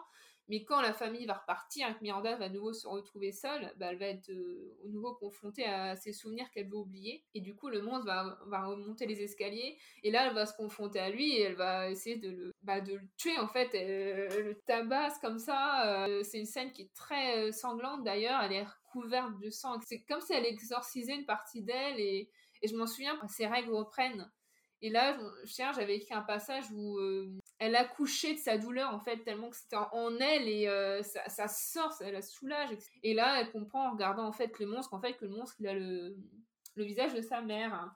Et ça c'est voilà comme moment. Ouais. je me souviens très bien de m'être dit oh non, oh non. et euh, parce que du coup j'ai pas, je crois que j'ai pas encore évoqué euh, la mère de Miranda dans l'épisode qui est un personnage qui qui est là sans être là, parce qu'en fait, elle est absente tout le long du roman, elle est juste évoquée par les souvenirs de Miranda. Parce que le roman commence bah, quand la mère quitte la maison et Miranda reste toute seule dans la maison. Et disons, et ça, ça revient par rapport, tu sais, à l'hétéronormativité dont, je parlais tout à l'heure, c'est le fait que bah, c'est la mère qui va imposer en fait une, une vision du monde. Une, Miranda comprend bien que la mère, elle voit mal la relation que Miranda a avec Marion, elle la voit pas un bon oeil. Et c'est pour ça que je voulais tout au long du, du roman construire, en fait, semer ces indices jusqu'à comprendre bah, ce qui s'est passé pour que Miranda meure, quoi. Mais la scène, tu vois, où Miranda comprend que le monstre qui lui faisait peur, qui était tapis dans ses escaliers sanglants, il avait le visage de sa mère et qu'elle se souvient en fait c'est sa mère qui en se, se sont disputées, sa mère qui l'a batté, bah, elle est tombée et elle le crâne dans les escaliers c'est ça quand elle comprend qu'en fait voilà c'est à cause de ça euh, parce que ça, se sont disputés à cause de Marion et c'est ça qui est tragique dans l'histoire je pense. Tu pourrais croire que Miranda elle arrivera à passer autre chose après ça parce qu'elle a compris tu vois. Elle a compris que c'était sa mère le monstre et que c'est sa mère qui l'a tué par accident mais bon voilà quoi. Mais malgré ça tu vois c'est le fait que bah elle, elle, continue à aimer sa mère malgré tout et c'est ce qui va se passer à la fin parce que vu qu'elle n'arrive pas à passer autre chose et bah quand Allen y revient et qu'il va lui aussi montrer qu'il a qu'il a un côté assez sombre comme sa mère, qu'il a une part de monstruosité en lui, bah, elle va quand même décider de l'aimer malgré tout. Et à la fin, elle, dit bah, le monstre a possédé ma mère, euh, mais voilà, elle dit bah, même s'il y a aussi le monstre qui a possédé Alain, tu vois, pour lui, c'est un monstre qui les possède, c'est pas eux qui sont responsables de leur acte. Et elle est prête à leur pardonner quand même, tu vois. Et en contrepartie, tu vois, il y a le fait euh, entre cet amour euh, qui est toxique en fait. parce qu'elle se sent aussi obligée d'aimer sa maman, c'est sa maman celle qui l'a élevée et celle qu'elle a connue toute sa vie. Même si elle lui a fait du mal, elle l'aime quand même. Ça qui est tragique aussi. Bah, d'un côté, il y a l'opposition avec euh, l'amour qu'elle avait pour Marion et qu'elle va en fait euh, finalement euh, passer sur Daisy. Parce que Daisy, elle, elle, lui ressemble à Marion. Elle lui rappelle, sont une jeune fille blonde, elles ont un peu le même caractère, etc elle va d'abord être très jalouse de Daisy par rapport au côté possessif envers Allen, mais au final, elle va choisir de sauver Daisy et elle, elle va la laisser partir. Et je trouve que c'est ça le véritable amour. Mmh, complètement. De laisser partir la personne que tu aimes, mais parce que la, condamner à être prisonnière de la maison avec elle pour l'éternité, c'est pas une preuve d'amour. Je vais pas en dire plus, que j'allais re-spoiler, mais c'est quelque chose que tu évoques dans ton roman. Oui. Et, je trouvais ça, et sur ça, pour moi, là, euh, là, on est vraiment full spoiler. Moi, la fin de Miranda, elle est vraiment. Euh, parce que Miranda, elle pense qu'elle a une fin heureuse. Et c'est pas grave, j'ai enfin, je suis plus toute seule, j'ai quelqu'un avec moi, parce que du coup, vu que elle tue Allen pour protéger Daisy, et Allen, du coup, j'ai un fantôme aussi, elle dit, ah bah, je suis bon, je suis avec lui, mais bon, est-ce que c'est vraiment l'amour qu'elle a pour lui? Bah, nous, on comprend bien que non, parce que le véritable, le véritable amour, c'est il leur a laissé partir. Là, elle le condamne à rester avec lui pour l'éternité. Et elle retombe, en fait, ça que horrible, dans cette hétéronormativité. Bon, c'est horrible aussi pour Alain, du coup. Oui, mais bon, il l'a mérité, c'est un connard. ouais, j'ai de mettre à l'actrice, elle a dit j'étais trop contente qu'il meure. j'ai ressenti le, le, même soulagement de me dire ça y est Et euh, parce qu'en fait, la véritable fin heureuse, c'est que bah, elle passe à autre chose, qu'elle qu'elle arrête de qu'elle passe dans, dans l'au-delà, dans je, je, ne sais ce qu'il y a après, mais qu'elle arrive à, à, partir, tu vois. Mais non, parce que là, du coup, si elle reste avec Allen, elle n'est pas prête de passer à autre chose non plus. Vraiment. donc voilà, donc c'est pour ça, la, la, ouais, le secret, donc c'est le, le, tabou, euh, c'est le fait que, bah, c'est pas, c'est pas ce qui est tabou, c'est pas le fait qu'elle ait, qu'elle ait pu éprouver des, des, des, sentiments envers Marion, pas du tout. Pour moi, ça, c'est toujours pareil, c'était les scènes les, les, les, les plus pures que je pouvais écrire, c'était les scènes entre Marion et Miranda. Et euh, non, c'était vraiment le, la relation toxique avec la mère et le fait que bah, c'est le tabou, c'est la mère qui tue son enfant. Puis surtout que on comprend, enfin, c'est qu'elle a fait croire que sa fille a fugué, parce qu'ils ont jamais retrouvé le corps, parce que le corps, elle l'a enterré dans le jardin, et c'est pour ça que Miranda, elle est coincée là. moi, je m'y attendais à ça, surtout que la couverture, tu vois, avec les, les, les fleurs qui pourrissent, je m'attendais à ce qu'on découvre à un moment que le corps était sous, sous le parterre de fleurs, quoi. Mhm. Et clairement, dans, dans mon esprit, c'est le cas, tu vois. Mm. Ça, c'est ce côté tabou de voilà, la mère qui est censée te protéger, qui est censée t'aimer de façon inconditionnelle. Donc, voilà, c'est ça. Et je pense que c'est pour ça que les, les, lecteurs, ils ont quand même. Euh, je sais pas s'ils ont eu de la pitié pour elle, pour Miranda. Je sais pas.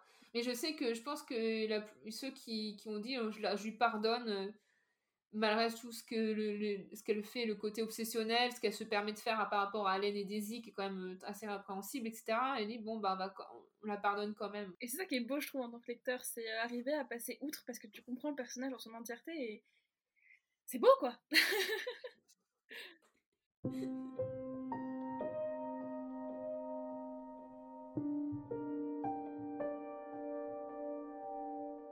Et je voulais qu'on aborde une, une dernière thématique, d'ailleurs qu'on a un peu évoqué là avec Miranda, euh, c'est le rapport à la nature. Parce que moi, quand je pense au gothique, je pense aussi souvent des, des œuvres qui ont. Y a, la nature est très présente, c'est le cas dans ton œuvre, c'est le cas dans la mienne. Comment toi, tu, euh, as incorporé la, la nature et qu'est-ce que tu en as fait dans ton roman? Mmh, bah, En fait, euh, quand j'écris, la nature est toujours là. Je pense que j'ai jamais écrit un texte sans qu'à un moment il y ait une scène avec un orage ou une forêt ou de la mer. Enfin, c'est vraiment hyper lié. Et clairement, bah, pour moi aussi, le roman gothique, ça va avec une nature euh, vivante, une nature sauvage, un, truc euh, très imagé. Et dans Descendre sur tes mains, bah, du coup, avec Alice, on a le côté forêt. On a cette forêt euh, vivante qui, on comprend bien, qui qui réagit au manoir et à ce qui se passe à l'intérieur. Et du côté de la narratrice euh, qu'on suit, euh, on a le côté mère qui, euh, du coup, va avaler quelque chose et, et, qui va être tragique aussi. Et, hum, et en fait, moi j'adore la nature, enfin, clairement je, je suis en pleine. Ça se ressent dans tes descriptions. ouais, clairement j'aime tellement.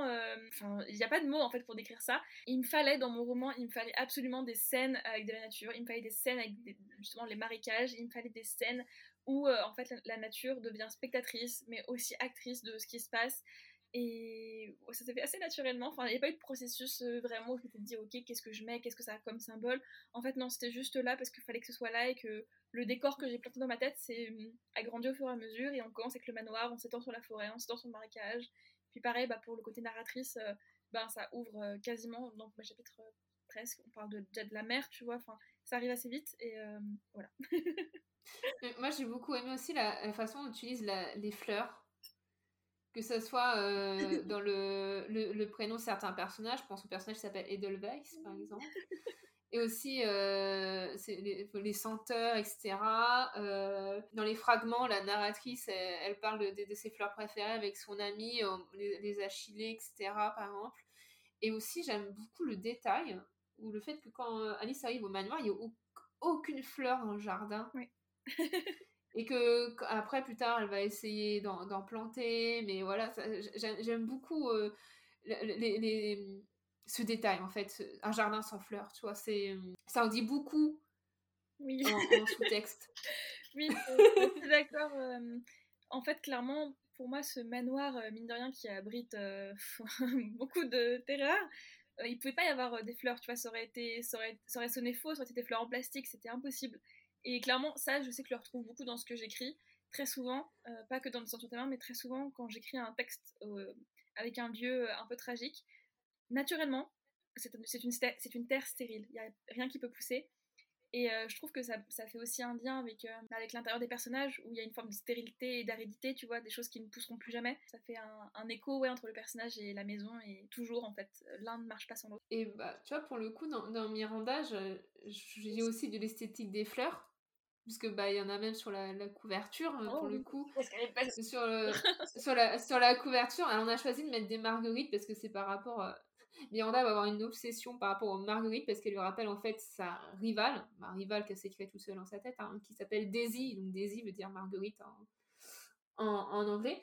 Et euh, elle, a, elle, a, cette obsession aussi euh, avec les fleurs sauvages qui vont pousser dans son jardin, parce que le jardin n'est plus entretenu, bien sûr, parce que les, les emplois de maison sont partis depuis longtemps, etc et elle va, elle va cueillir ces fleurs qu'elle va mettre dans, dans, sa chambre, qu'elle va laisser sécher, etc. Puis aussi plein de...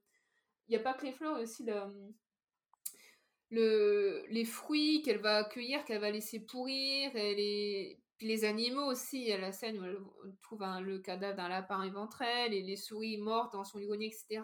en fait, elle va avoir une... C'est quelque chose pareil, toi tu parlais de quelque chose qui est stérile, qui n'arrive plus à pousser dans ton roman et dans le mien je pense que c'est plus euh, l'intérêt qu'elle va avoir une autre sorte d'obsession pour euh, ce qui pourrit en fait. Parce qu'elle vu qu'elle est un fantôme elle ne pourrit pas. Elle, elle, se regarde elle dit mais moi je, je, serai jamais euh, je, serai toujours comme ça je elle vieillit pas.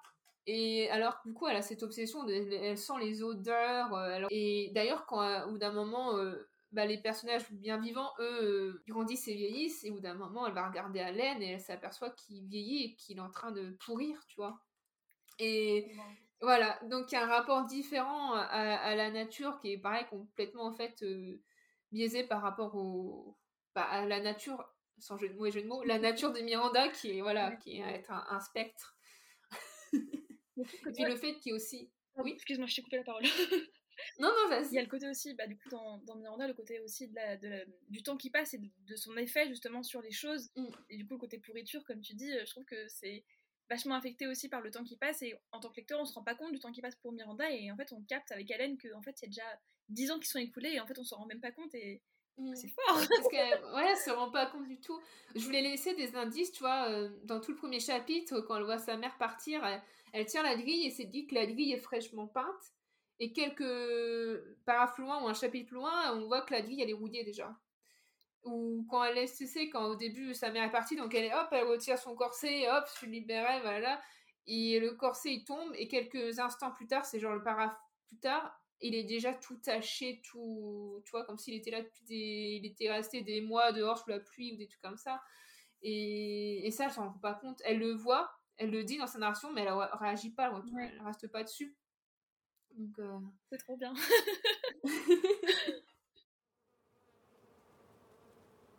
L'animal avait les yeux révulsés, la bouche béante et les entrailles à vif. Sous sa fourrure blanche, sa peau se soulevait par-dessus la dense affamée des asticots. Une douce puanteur émanait de la chair qui se putréfiait. Je ne parvenais pas à détourner la tête, comme il aurait été convenable de le faire. Au contraire, j'éprouvais une profonde fascination pour ce tableau, trouvant dans cette charogne une beauté inimitable. Devant mes mains blanches, je m'interrogeais sur mon propre sort. Elle ne se flétrirait jamais. Quant à mon âme, j'ignorais si elle finirait par se décomposer.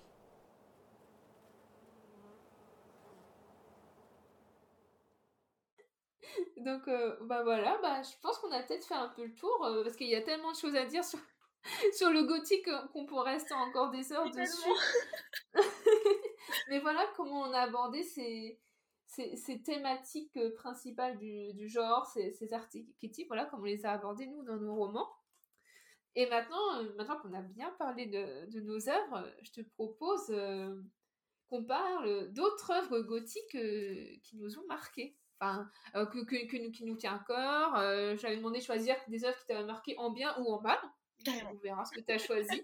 Et comme ça, ça permettra aux lecteurs aussi de bah, peut-être de leur donner des envies de lecture. Voilà. Donc euh, ça pouvait être que des classiques, des revisites, euh, des romans gothiques récents, parce que comme on en est la preuve, ça se fait encore. Voilà. Bah, du coup, en tant qu'invité, euh, je te laisse l'honneur de, de, commencer. Merci. alors du coup, moi je vais commencer par un classique, du coup, qui est Dracula de Bram Stoker, qui, je pense, est l'un des romans les plus connus dans le genre gothique. Et euh, ce que je trouve hyper intéressant euh, dans Dracula, c'est que c'est un peu comme euh, Frankenstein, on a tout un mythe autour du, roman, mais ceux qui le lisent se rendent compte qu'en fait, le roman correspond même pas totalement au mythe. Dracula, on le voit à peine, il est pas du tout sexy. il y a, c'est tellement différent de, ce Dracula de Coppola qu'on a. Enfin, c'est, moi je l'aime beaucoup et pour le coup, c'est un roman que j'aime bien travailler avec mes élèves parce que, enfin en quatrième pour le coup, quand on parle justement du, fantastique, etc., j'aime bien euh, leur faire lire plusieurs extraits, leur montrer euh, un exemple de comédie musicale et un exemple du film, parce que euh, mm. on voit vraiment que les adaptations, à chaque fois, nous, nous rendent Dracula tellement plus sexy et l'histoire aussi tellement plus sexy. Et, et, pour moi, en fait, Dracula, c'est c'est tellement un pilier du gothique, pas tant dans, son, dans le roman qui est très chouette, vraiment très chouette, que j'ai beaucoup aimé, mais qui est pas, pas mon préféré, mais surtout tout le mythe que ça a créé, tout l'engouement que ça a créé, toute la culture du vampire aussi que ça a amené, pour moi c'est phénoménal et merci Bram Stoker d'avoir fait ça. ouais, il a tellement... Euh, enfin, il y a tellement de, codes, enfin, quand on pense vampire, on pense automatiquement Dracula, tu vois, il a... C'est tellement une pierre, enfin, enfin, sur lequel repose tout l'édifice, j'ai l'impression. Même si, comme on parlait tout à l'heure, il y avait le vampire de Polidori, il y avait euh, Carmilla le Chanu, mais vraiment un avant, un après euh, Dracula, ouais. bah pareil, du coup, je l'avais découvert au, lycée pour monter peu. et j'avais étudié euh, des extraits pour la présentation orale. Euh, j'en avais étudié, présenté des extraits du film de Coppola, pareil, qui, qu'on a beaucoup fait pour le, le mythe. Hein. C'est vrai que Gary Oldman, alors quand il n'est pas dans la version vieille, tout oui. il est, il assez séduisant. Ouais. et tout, ouais, clairement. Et d'ailleurs, c'est dans le film de Coppola qu'il y a cette relation euh, interdite, presque vénéneuse, cette attirance que Mina a pour Dracula, parce que dans le roman de mémoire, il n'y a pas du tout ça. Bah, c'est beaucoup plus Paris, clairement. Enfin, il y a un côté, mais mm. elle est hypnotisée, en fait. C'est mm. maléfique. Enfin, il y a un côté, elle est attirée, mais il n'y a jamais ce, cette limite franchie, j'ai envie de dire. Est-ce que chez Coppola, il a avant tout les amants maudits, c'est la réincarnation de son ancienne maîtresse et tout. Euh, et je pense que ça a peut-être beaucoup joué aussi pour euh, l'aspect euh, amour, tu vois, attirance entre une, une, humaine, un vampire, etc. voilà. Complètement. Et pour le coup, dans la comédie musicale de Dracula, qui est mauvaise sur plein d'aspects, mais qui est vraiment très intéressante à étudier, euh, Dracula, dans, dedans, en fait, le personnage ne parle pas. Il danse juste. Il a pas de parole, pas de micro. Ah, il n'y a pas un moment où il parle quand tous les autres parlent, chantent, voilà. Et en fait, le lien qu'il a avec Mina, c'est que sur leur scène, donc c'est hyper romantisé, hein, sur leur scène, Mina et Dracula ne parlent pas, ils dansent ensemble. Et du coup, c'est vraiment un lien du corps et pas un lien de l'esprit. Et je trouve ça vraiment mmh. intéressant euh, comme adaptation. Vraiment, euh, mauvaise sur plein d'aspects encore une fois, mais tellement intéressante à étudier par rapport au roman et justement à tout, toute l'idéologie qu'on s'est faite de, de, Dracula et de Mina. Euh, enfin, vraiment chouette. et, tes, et, tes, élèves, ils aiment bien euh, le texte de, de, euh, de Bram Stoker ou ils accrochent bien? Je sais que à chaque fois que je l'ai étudié, en fait, après j'ai eu que les bonnes classes de quatrième, donc j'ai de la chance, mais quand je l'ai fait travailler, à chaque fois ils étaient contents, très sur le vampire déjà, et puis ils avaient toujours un, un côté, mais madame, mais mais ils sont amoureux ou pas Je comprends pas. Et puis du coup, après, on montrait des, extraits, de films, puis des extraits de comédie musicale, et puis c'était là, bah du coup, ils sont amoureux, mais du coup, machin. Et en fait, ils avaient plein de questions, et ils, se rendaient compte qu'en fait, euh, par exemple, Twilight ou euh, je sais pas, Vampire Diaries, et ben tout prenait racine dans Dracula, parce qu'ils reconnaissaient des schémas qu'ils avaient retrouvés dans leurs œuvres à eux. Et euh, du coup, ils aimaient bien, mais tout en, tout en trouvant ça très compliqué quand même. Mais du coup, à chaque fois, c'est des séquences vraiment chouettes. Moi, j'adore faire ça avec les élèves, et puis ils sont trop mignons parce que ils sont, ils sont, ils sont quatrième, forcément, ils ont les hormones qui se réveillent aussi. Et donc, du coup, ils sont là. Ah, c'est trop bien, ils font un bisou Donc, c'est rigolo.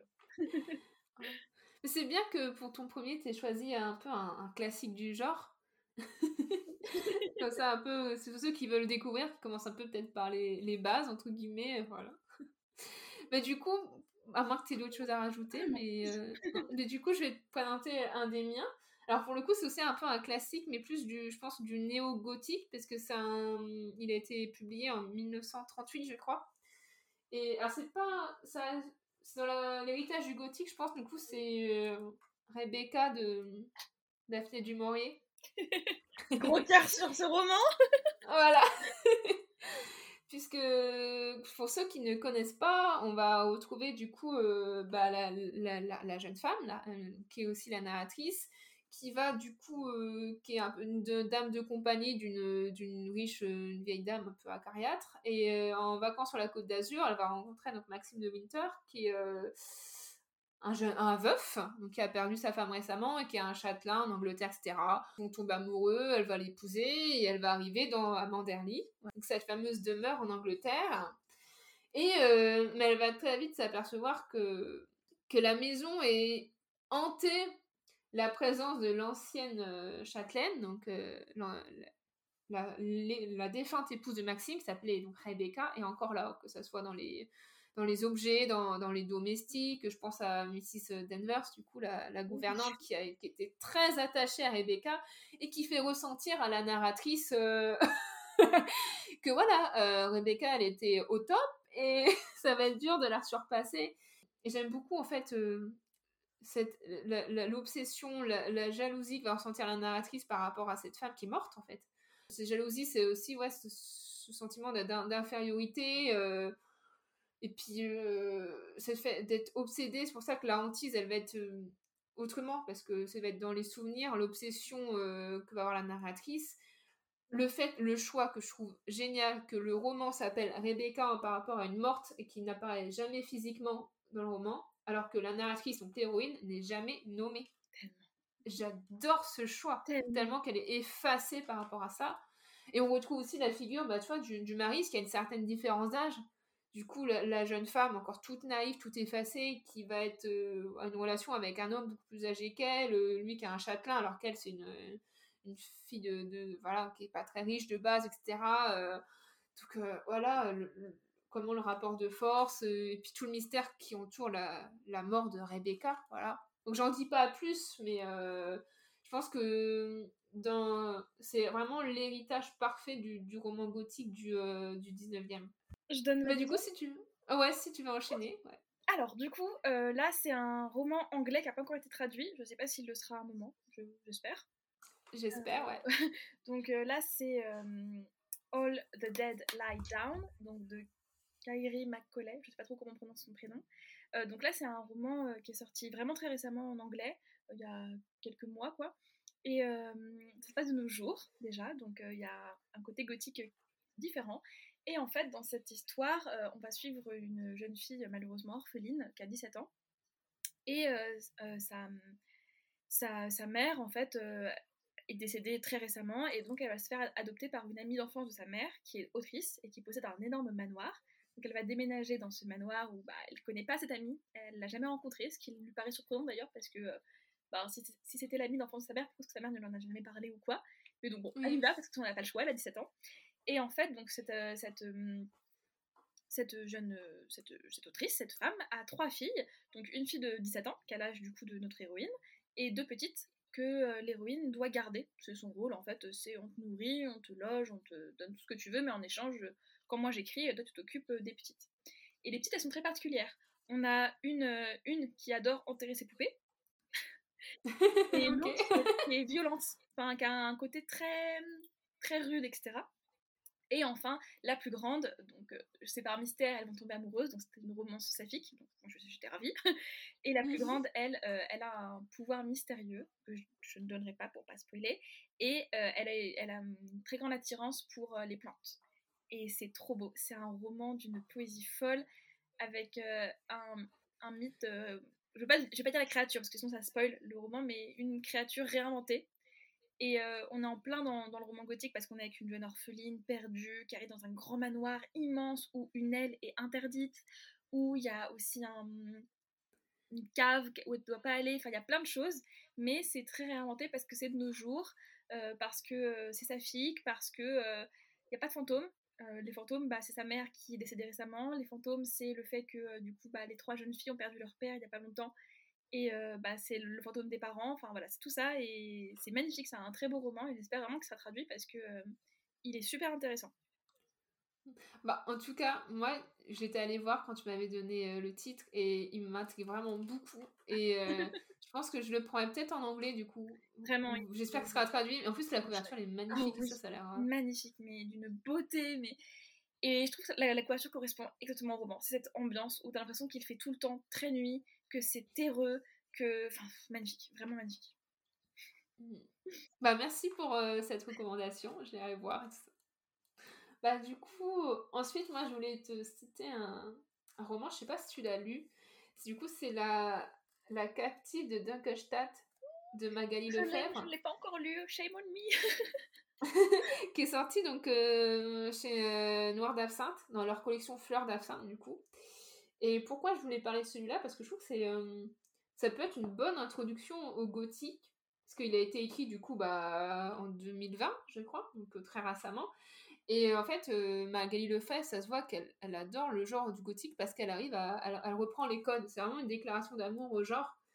Et, mais en étant aussi très accessible parce que voilà, elle, elle, a une, c'est pas tu sais, les, les, les, plumes assez anciennes qui peuvent faire peur, etc. non, euh, voilà, donc je pense que c'est une bonne, euh, une bonne façon d'entrer parce qu'on va retrouver les, les, codes du genre. Donc ça se passe en Allemagne, dans la forêt noire. Donc dans la ville de Dunkelstadt, il y a ce château un peu isolé. Puis, le héros, ça, il s'appelle Émile, c'est un, Français de mémoire, c'est, il est clair de notaire. Moi, ça m'a tout de suite fait penser à Jonathan Harker dans Dracula, tu vois. Et lui, il fait, euh, un voyage en Europe, etc. Et il va arriver dans, cette ville-là. Il y a plein de mystères autour du château, une histoire de malédiction et tout. Il va être curieux parce qu'il est très cartésien aussi. Et il va rencontrer la châtelaine et sa fille, euh, donc sa fille que je n'ai pas dit, Katharina. Et là, tout de suite, on va être, tu sais, dans le. Pareil, c'est un archétype aussi, mais ça marche parce que c'est du gothique. Donc il va voir tout de suite, il va être tombé amoureux de cette fille jeune fille magnifique à la peau euh, d'albâtre tout ça, aux beaux yeux bleus, etc., qui a l'air fragile, etc. Et on comprend que celle la captive parce qu'il y a une malédiction qui passe sur la famille qui fait qu'elle ne peut pas quitter le château. Et donc lui, bah, amoureux, etc., tout le romantisme aussi, propre à l'époque où s'inspire l'autrice, bah, il va vouloir la sauver, etc. C'est une lecture qui est très rapide, hein, c'est une novella. Mais il n'y a pas que ça aussi, parce que, tu vois, euh, Katharina, on peut croire que c'est la, la, jeune fille en détresse, euh, voilà, dont on parlait de son chandelier, là. Mais pas que, elle va développer, elle a, elle a, la ressource, elle a du caractère, et le roman propose aussi une très belle relation entre la mère et sa fille. J'ai trouvé ça très intéressant. Et ça revisite aussi, pareil, euh, je vais pas en dire plus pour pas spoiler, mais ça revisite aussi une créature de l'imaginaire. J'ai beaucoup aimé, voilà. Donc je pense que ça peut être une une bonne intro euh, au gothique et au côté aussi un peu fantastique par rapport au personnage d'Emile qui lui vu qu'il est très ancré dans la réalité il, va il va douter au début donc c'est le côté fantastique euh, est-ce que c'est euh, une explication rationnelle ou est-ce que c'est du naturel etc donc je vous recommande c'est une lecture qui se fait assez assez rapide et qui pourrait vous plaire voilà Trop bien. Bah, du coup, tu m'as donné envie de le lire. Je l'avais acheté il y a pas longtemps à Magali, justement, il y a peut-être un an aux Imaginales. Et je me dit, ah, faudrait que je lise vite, et puis bah, je l'ai toujours pas lu. Mais ça me donne envie, du coup. voilà. Est-ce que tu, euh, du coup, tu veux continuer avec tes recommandations? Ouais, carrément. Euh, du coup, donc là, on va parler d'un titre euh, qui change un petit peu. c'est Jusque dans la Terre de Sue Rensford, que moi j'ai lu en anglais sous le titre Follow Me to Ground. Et je trouve que le traitement, enfin la traduction n'a pas joué son rôle parce que, enfin, comment dire? J'ai lu en anglais avec une couverture avec un titre qui faisait déjà gothique. Et en français, je trouve que ça fait plus science-fiction, la façon dont ils l'ont traduit avec la couverture, etc. Et en fait, euh, dans ce roman euh, très court et très intense, très bizarre, qui ne ressemble à aucun autre, on suit en fait une jeune fille euh, qui vit avec son père et qui a un pouvoir. Elle vient de la terre et elle a le pouvoir de guérir les gens. Elle met les mains dans leur corps, c'est très organique et elle peut les guérir, elle peut retirer les maladies, en fait, c'est sous forme d'espèce de globe, enfin c'est très particulier. Et à un moment, elle va rencontrer un jeune homme et en fait, euh, elle va tomber amoureuse de lui. Et pourquoi c'est gothique? Eh ben, c'est fou l'atmosphère parce que on est dans une zone très aride, il fait très chaud. À un moment, elle est dans un camion et euh, le siège du camion lui brûle les fesses. vraiment, c'est on entend presque le son des criquets, c'est vraiment le, sud des États-Unis dans toute sa chaleur, etc. Et pour moi, ce roman, il correspond un peu au genre du Southern Gothic, que j'adore de tout mon être, où c'est vraiment un genre très particulier qui se passe vraiment que dans le sud des États-Unis, avec justement ce côté très. Euh, un peu arriéré presque parfois, avec bah, d'un côté le bayou de la Louisiane ou la terre très aride du Texas, et là en fait on est vraiment là-dedans. Mais c'est gothique parce que on est avec un secret de famille très vraiment horrible, on est avec des pouvoirs très mystérieux, on est avec beaucoup de souffrance, on est avec une héroïne très particulière, euh, l'atmosphère de la nature est folle, et, à un moment, il y a une scène qui m'a choquée, enfin choquée, je dirais pas que là, mais il y a une scène où l'héroïne, en fait, il y a une femme enceinte qui vient la voir et elle s'inquiète parce que son bébé, euh, elle s'inquiète de savoir si son bébé va bien. Et l'héroïne met les mains dans son utérus et palpe le bébé. Enfin, c'est très particulier, c'est vraiment très très mmh. organique comme dit et c'est un roman qui ne ressemble à aucun autre et vraiment l'autrice mais, oh, mais le talent de l'autrice pour réussir à, à, créer un genre particulier et je voulais vraiment en parler parce que mmh, pour moi c'est du science and gothic comme dit très particulier et qui devrait être davantage lu parce que c'est un genre euh, un genre fou. Il m'a vraiment intrigué quand je suis allée voir. Il est publié aux Forges de Vulcain, je crois. C'est ça, oui. Que la couverture rend pas du tout hommage parce que quand tu vois la couverture en VO, comme dit, euh, on a des racines terreuses, noires sur la couverture et on a beaucoup plus ce côté gothique avec euh, à nouveau cette idée de bah, justement de la terre qui t'emprisonne, etc. Bah, on est là-dedans et là, là c'est un peu le cas parce que du coup l'héroïne elle est piégée par son père entre guillemets dans cette euh, à faire toujours la même chose, à devoir guérir les gens. Avec cette terre, on, se questionne sur d'où elle vient parce qu'on sait qu'elle est née de la terre, mais comment ça et tout. Et il y a vraiment, il y a vraiment tout un mythe autour d'elle et c'est trop trop chouette, vraiment génial. ouais, Ouais, je pense que je, vais le lire aussi. Merci, tu m'as, tu m'as convaincue. Tant mieux. c'est pas ma pile à lire qui va te dire merci, mais bon. c'est, le but, c'est le but du podcast aussi, de faire découvrir des lectures. bah, du coup, après, pour le, la suite, alors là, on va repartir sur un, un classique. Euh, au début, j'avais pas pensé forcément dans le mettre dans les romans gothiques, mais je pense que tu vas voir. Euh, je sais pas si tu l'as lu, c'est plus une parodie c'est en fait c'est euh, Northanger Abbey de Jane Austen. Ok. J'ai hâte d'avoir tes explications. Euh, parce qu'en fait, alors déjà, je pense que si jamais vous aimez bien Jane Austen, mais vous avez cru que encore et Préjugés ou Emma, etc., qui sont souvent les plus connus, bah, celui-là déjà vous plaira parce que moi, ce que j'aime beaucoup, c'est Jane Austen. Or, le côté un peu anglais, petite société anglaise, euh, voilà, histoire de mariage et puis toujours les histoires un peu, voilà, d'amour qui vont se construire, etc. Il y a ça dedans, mais ce que j'apprécie beaucoup chez Austen, c'est elle est toujours, elle est assez ironique.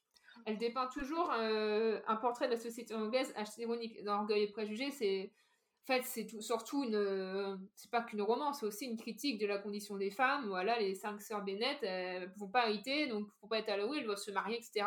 D'où l'obsession de la mère pour marier ses cinq filles, auquel point ça devient ridicule, mais voilà. Bah, il y a ce côté très ironique aussi parce qu'on va suivre du coup euh, Catherine Morland, qui est une, jeune fille euh, voilà, d'une famille quand même assez modeste, où il y a plein d'enfants, etc. Et elle est invitée par ses voisins un peu plus riches à aller passer euh, voilà, l'été à, à, Basse. Donc pour ceux qui ne voient pas, c'est là où il y a les stations balnéaires, voilà, où toute la bonne société anglaise allait passer. Voilà. Du coup, elle rencontre ça, il y a des balles, etc. Donc Jane Austen raconte ça de façon aussi voilà, très ironique euh, sur euh, les, apparences, les robes en mousseline, etc. Et elle va rencontrer euh, Henri Tilney, qui est un disant jeune homme, etc. Et la sœur d'Henri, qui est une jeune femme aussi avec qui elle s'entend très bien, deviennent amies. Et en fait, il l'invite dans leur demeure familiale, qui est donc Northanger Abbey, donc l'abbaye Northanger. Et là, et là, en fait, il faut savoir que Catherine, c'est une jeune fille assez naïve, et aussi qu'adore les lectures et elle est fan de romans gothiques. Parce qu'on est vraiment en plein dans l'époque. Donc elle lit les, mystères euh, du Dolph, elle lit Le Moine, etc. Enfin, les, Donc elle est oh, toute chamboulée par ses lectures. et disons qu'elle a une imagination euh, très fertile, Catherine, elle est très impressionnable. Alors quand elle arrive dans cette euh, abbaye, c'est vraiment le, la vieille demeure anglaise, enfin qui date du Moyen Âge, etc. donc elle se sent héroïne d'un de, ses romans qu'elle adore. Et elle va découvrir tu vois, un vieux coffre, euh, des vieux manuscrits, elle se demande ce que c'est. Puis elle va apprendre que les parents d'Henri et euh, la mère d'Henri et sa sœur est morte mystérieusement il y a quelques années. Et le père, un homme taciturne, presque méchant, tu vois, il est bizarre par rapport à ça. Du coup, elle va mener son enquête. Euh, est-ce qu'il l'aurait pas assassiné? Est-ce qu'il n'y aura pas un secret de famille, etc sans transpoler, ça parodie un peu les romans gothiques, donc. Euh... Et l'héroïne est très naïve, a beaucoup d'imagination, donc voilà. Et j'aime beaucoup, euh, voilà, euh, est-ce que.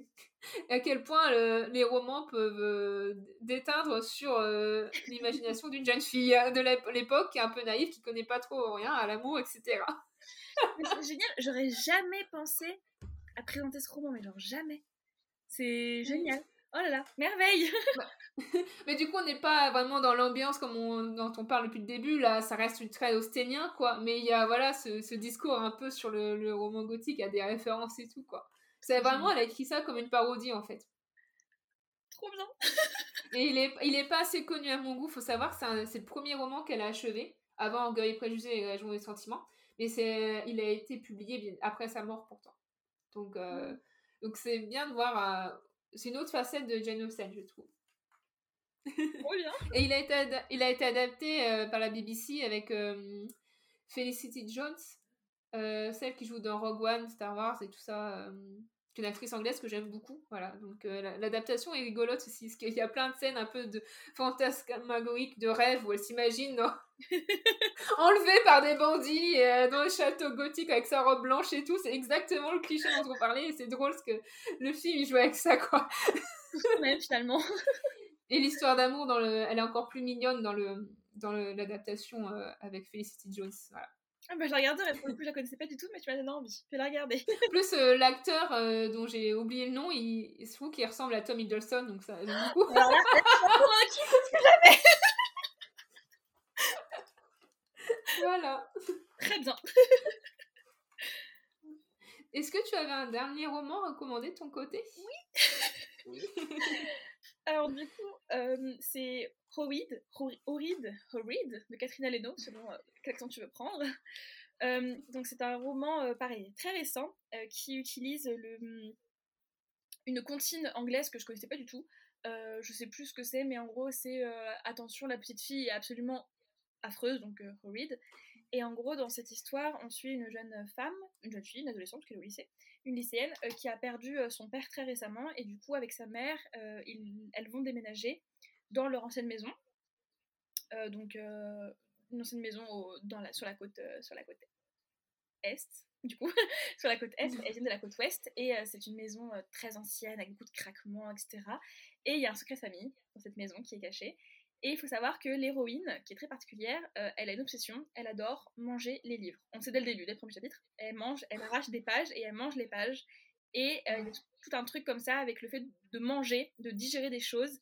Et le secret de famille va être lié à ça. Et c'est hyper particulier, mais vraiment. Et je trouve que la couverture représente merveilleusement euh, le, bizarre de ce roman, parce qu'il il y a un fantôme dans, ce, dans cette maison. On ne sait pas qui c'est au début. Et, et, en fait, justement, ce fantôme aussi avait l'habitude de manger des choses. Et du coup, il y a tout un truc avec justement la digestion, avec ce que ce qu'on ne digère pas aussi parfois. Et c'est hyper fort. Et un roman très étrange, mais bah, que j'avais vraiment mais adoré.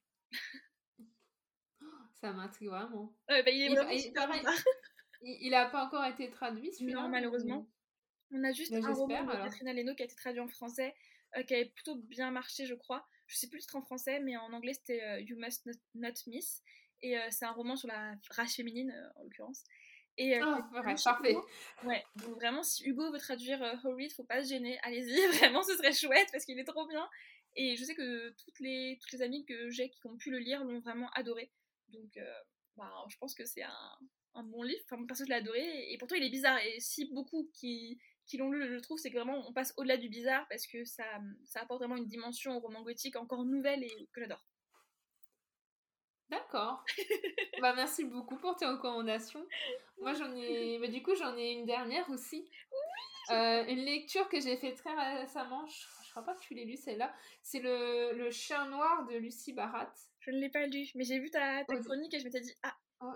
Ça part en Aux éditions euh, du Typhon. Alors, par contre, pour les auditeurs et les éditrices, attention, avertissement, euh, trigger warning, euh, tous les trucs les plus horribles qui, puissent exister. Donc, on va partir de violence conjugale, viol, torture, meurtre et un meurtre sur enfant, donc infanticide. Voilà. comme ça, c'est clair. tout ce qui est vraiment horreur comme ça, d'habitude, j'aime pas. Mais en fait, elle a, elle, a, une plume tellement belle et c'est pas l'horreur pour faire genre du torture porn, tu vois, juste pour le choquer, etc. Il y a un propos derrière, la façon dont c'est amené, ça va quoi. Enfin, moi, ça, ça s'est passé. Et j'aime beaucoup aussi parce que, bah, pour ceux qui savent, j'aime beaucoup les réécritures de contes, et c'est une réécriture de Barbe Bleue. Euh, et aussi un côté euh, un peu belle, je trouve. Et en fait, c'est euh, et c'est vendu, voilà, le sous-titre, c'est Le Chien Noir, sous-titre Un conte gothique. Donc c'est vraiment le conte et le gothique. Voilà, on peut pas faire euh, mieux. Et d'ailleurs, l'autrice, donc euh, Lucy Barat, se revendique comme une héritière euh, d'Angela Carter, qui a écrit notamment La Compagnie des Loups, qui pareil, une grosse inspiration gothique que j'ai un autre cœur que je vous conseille, mais bon, c'est pas ça que je vais vous présenter aujourd'hui. Et, alors, pour l'histoire, en fait, c'est une lecture de Barbe Bleue. On va suivre donc Eugénie, qui, a, qui a un père hyper tyrannique, violent, barbare, qui veut toujours guerroyer, etc. Et un jour, pour se débarrasser d'elle, il va la marier de force au roi Barbiche. Voilà. Donc, elle va être un peu, voilà, enlevée et devoir vivre dans, sur une, une, île. Donc, elle est vraiment coupée du monde, dans une demeure étrange. Et alors, l'esthétique est géniale. Alors, si vous allez voir la couverture, vous verrez que c'est en noir et blanc. C'est vraiment l'esthétique du roman. Tout, euh, est en, en, pierre, marbre noir, onyx, etc. C'est vraiment un château en noir et blanc, vraiment les ténèbres, etc. Et c'est très. Alors, elle est graphiste, je crois, l'autrice, et ça se voit comment elle travaille euh, le visuel. Et c'est les, trois couleurs, c'est le noir et blanc, aussi le rouge, parce que genre la giclée de sens, que c'est très très euh, sanglant. Et en fait, euh, bah pour ceux qui connaissent euh, l'histoire de Barbe Bleue, voilà, il va, il va partir, euh, voilà, et elle va être laissée seule un an sur l'île, et puis elle va être confrontée à certains secrets. Elle va rencontrer, elle va recueillir un chien noir, tout, qui donne son nom au roman, une bête vraiment hirsure, tu vois, chien errant, etc. Et en fait, elle va s'attacher, ça va être la seule le seul ami qu'elle va avoir sur cette île bizarre, parce qu'à part euh, son mari qui est parti, le chien noir, il y a un domestique.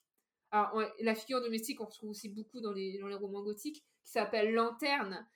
Et qui va. Alors, moi, je me demande s'il y a une référence un peu aux Lumières de chez Disney. Sauf que il est un peu bizarre, tu vois. Il est décrit, mais euh, sans être. Il n'y a pas la sympathie de, Lumière. C'est vraiment le valet, tu sais pas comment le cerner, il est très fidèle à son maître, mais tu as l'impression qu'il peut aider l'héroïne, mais est-ce que c'est un piège, etc. Et voilà, par rapport au conte, outre le fait que ça soit une écriture, il y a un refrain. En fait, chaque chapitre s'ouvre par euh, Il était une fois, etc. Et, à chaque fois, le était une fois euh, change. Ça fait comme un refrain, etc. Et, et tu sens dès le début que dans ce, cette île, sur ce château où l'héroïne est toute seule, etc., il se passe des trucs, elle a des visions, il y a. Tu sens qu'il y a un secret, quelque chose qui de moisi, de pourri, et puis le barbiche, il est horrible, quoi. Donc, euh, enfin, comme je parlais de, de viol, il y a des viols conjugales, du coup, parce qu'elle a été mariée de force, lui, il est beaucoup plus vieux qu'elle, etc. Mais c'est aussi un récit d'émancipation. Et la thématique de Barbe Bleue, de base, c'est sur la curiosité, c'est sur les femmes qui vont être punies parce qu'elles sont curieuses, ce qui est assez, je trouve, assez, peut être assez misogyne. Et là, par du tout, en fait, la, curiosité de, de l'héroïne, ça va être nécessaire, parce qu'en fait, c'est ce qui va être la clé de sa émancipation, sa délivrance, sa liberté, etc. Mais bon, pour cela, euh, comme je disais dans ma chronique, je crois, euh, disons que ce qui se cache derrière la porte dans Barbe Bleue, c'est assez horrible. Bah, l'autrice, elle arrivait à, à, faire un truc encore plus horrible. Je peux que imaginer le pire. ouais, franchement. Mais justement, ça, je trouve que c'est une. Ça, ça, c'est toutes les horreurs qu'il y a dans l'humain, en fait, tu vois, qui se cachent derrière cette porte. Et c'est fou, ça me suis pris mais vraiment une claque. Et c'est vraiment l'émancipation d'une jeune fille contre le patriarcat, parce qu'elle part, elle quitte un père tyrannique pour un époux tout aussi tyrannique et sadique et tout ça. Euh, parce que lui, il n'est pas présent tout le temps, parce qu'il est absent une grande partie du roman quand il part en voyage. Et il y a toujours sa présence qui plane. Et pour là, on parlait de la jeune fille menacée, là, on peut pas faire mieux. voilà, donc c'est. Euh, ça a été vraiment une claque, un coup de cœur que je recommande et qui mérite d'être plus connu. Donc, le, le Chat Noir de Lucie Barat aux éditions du Typhon. Eh ben génial, je le lirai, c'est sûr. là, tu m'avais donné envie avec ta chronique euh, écrite, mais là, euh, t'entendre, 100% euh, je vais le lire. du coup, on a fait le, tour de nos recommandations. Alors, je voulais dire aux auditeurs, aux auditrices aussi, si vous voulez en, savoir plus aussi sur Nora, il y a une, interview écrite qui est disponible sur mon blog, donc le lien est dans la description. Donc, si vous voulez aussi continuer un peu pour découvrir ton univers, euh, reparler un peu de tes romans. Voilà, donc je vous invite à y aller. Et puis sinon, euh, bah, je pense qu'on va pouvoir conclure, à moins que tu aies d'autres dernières choses à ajouter sur le sujet. Bah écoute, non, on a quand même fait un joli tour, je pense. ouais, on a bien parlé quand je vois le, deux heures. Mais c'est bien, c'est bon signe. Mais du coup, avant que, avant qu'on se quitte, euh, je voulais que tu, enfin, voir si tu pouvais nous parler un peu de, de tes actualités ou de tes futurs projets. Qu'est-ce que tu peux nous dire? Alors du coup, j'ai toujours trop d'idées, trop de, de, choses sur le feu, comme tout le monde je pense. Euh, donc là, bah, clairement en ce moment, euh, on est en plein retravail avec Cécile Guillot pour notre roman à quatre mains. Donc un roman qui change pas mal de ce que j'écris d'habitude, tout en étant quand même dans ce que je fais d'habitude, parce qu'on suit des, jeunes sorcières, des, adolescentes, qui sont dans un, dans un pensionnat et à qui il arrive plein de choses. Et c'est ma vibe, clairement, sorcière, orage, mmh. automne, tout ça. Et en même temps, c'est différent parce que là, l'héroïne que je vais écrire à 15 ans, c'est c'est beaucoup plus doux, mine de rien, un peu plus jeunesse, et clairement, j'adore. Et ça change, et ça fait du bien aussi de, quitter un peu le domaine des cimetières et, et des manoirs hantés. Oui. Euh, il est hanté aussi, mais bon. Donc c'est chouette. Et euh, bah, à côté, euh, je travaille sur d'autres textes qui, j'espère, verront le jour un jour. Peut-être pas. Bah, on verra. et donc voilà. Moi, j'en suis sûre, j'en suis certaine même. J'en doute pas. Voilà. D'accord. Et est-ce que tu peux dire aux auditeurs, aux auditrices, euh, où est-ce qu'on peut trouver si tu as des réseaux, euh, voilà, oui, aussi tes actualités? Alors bah du coup, je suis que sur Instagram quasiment, euh, donc sous le pseudonyme Aaron Granger. Peut-être qu'un jour je changerai ce pseudo qui me suit depuis déjà 7 ans, donc pour l'instant c'est encore le cas et donc sur Instagram, bah voilà, je parle trop et tout le temps. Voilà. Mais c'est bien, quand on a des choses à dire, il faut, euh, faut pas se taire. Mais des fois, c'est débile. Des fois, je montre mon jardin et je fais Regardez comme il est beau, il y a de la pluie. Et voilà. T'as raison, faut être fier hein, de son jardin. bah, je mettrai tout ça euh, en, lien dans la description, du coup, pour qu'on puisse se retrouver facilement. bah, bah, écoute, Nora, je te remercie beaucoup. C'était très, très intéressant. J'espère que ça vous aura plu autant que nous, ça nous a plu de discuter sur le roman gothique. Vraiment, merci infiniment. Parce que là, quand tu m'as dit, est-ce que tu veux venir parler de roman gothique, j'étais là, mais évidemment, c'est encore mieux qu'une demande en mariage, bien sûr que oui. merci beaucoup. je t'en prie, merci à toi. Et puis, euh, puis je vais, on, va, on va vous laisser. Alors, euh, j'espère que l'épisode vous a plu. Si, c'est le cas, n'hésitez pas à, partager l'épisode, à vous abonner au podcast, euh, voilà, à laisser un petit commentaire. Et puis euh, moi personnellement, je vous dis euh, à très bientôt, puisque c'est fort possible qu'il hum, y a quelque chose qui se profile à la fin du mois d'octobre, j'en dis pas plus. Et puis bien sûr, on se retrouve euh, le mois prochain pour un nouvel épisode sur un sujet que j'ai pas encore révélé. Voilà, ça sera la surprise. Au revoir Nora, merci Au revoir, merci beaucoup. Au revoir tout le monde. Merci d'avoir écouté cet épisode de la croisée des plumes. J'espère qu'il vous a plu et si c'est le cas, n'hésitez pas à laisser un petit commentaire ou une note sur votre plateforme d'écoute. Pour ne pas rater les futurs épisodes, vous pouvez suivre le podcast sur Instagram à hâte à la croisée des plumes du bas podcast. Et si vous voulez suivre mes actualités en tant qu'autrice, rendez-vous sur hâte En attendant le prochain chapitre, je vous souhaite de bonnes lectures et plein d'inspiration pour vos projets d'écriture. À la prochaine!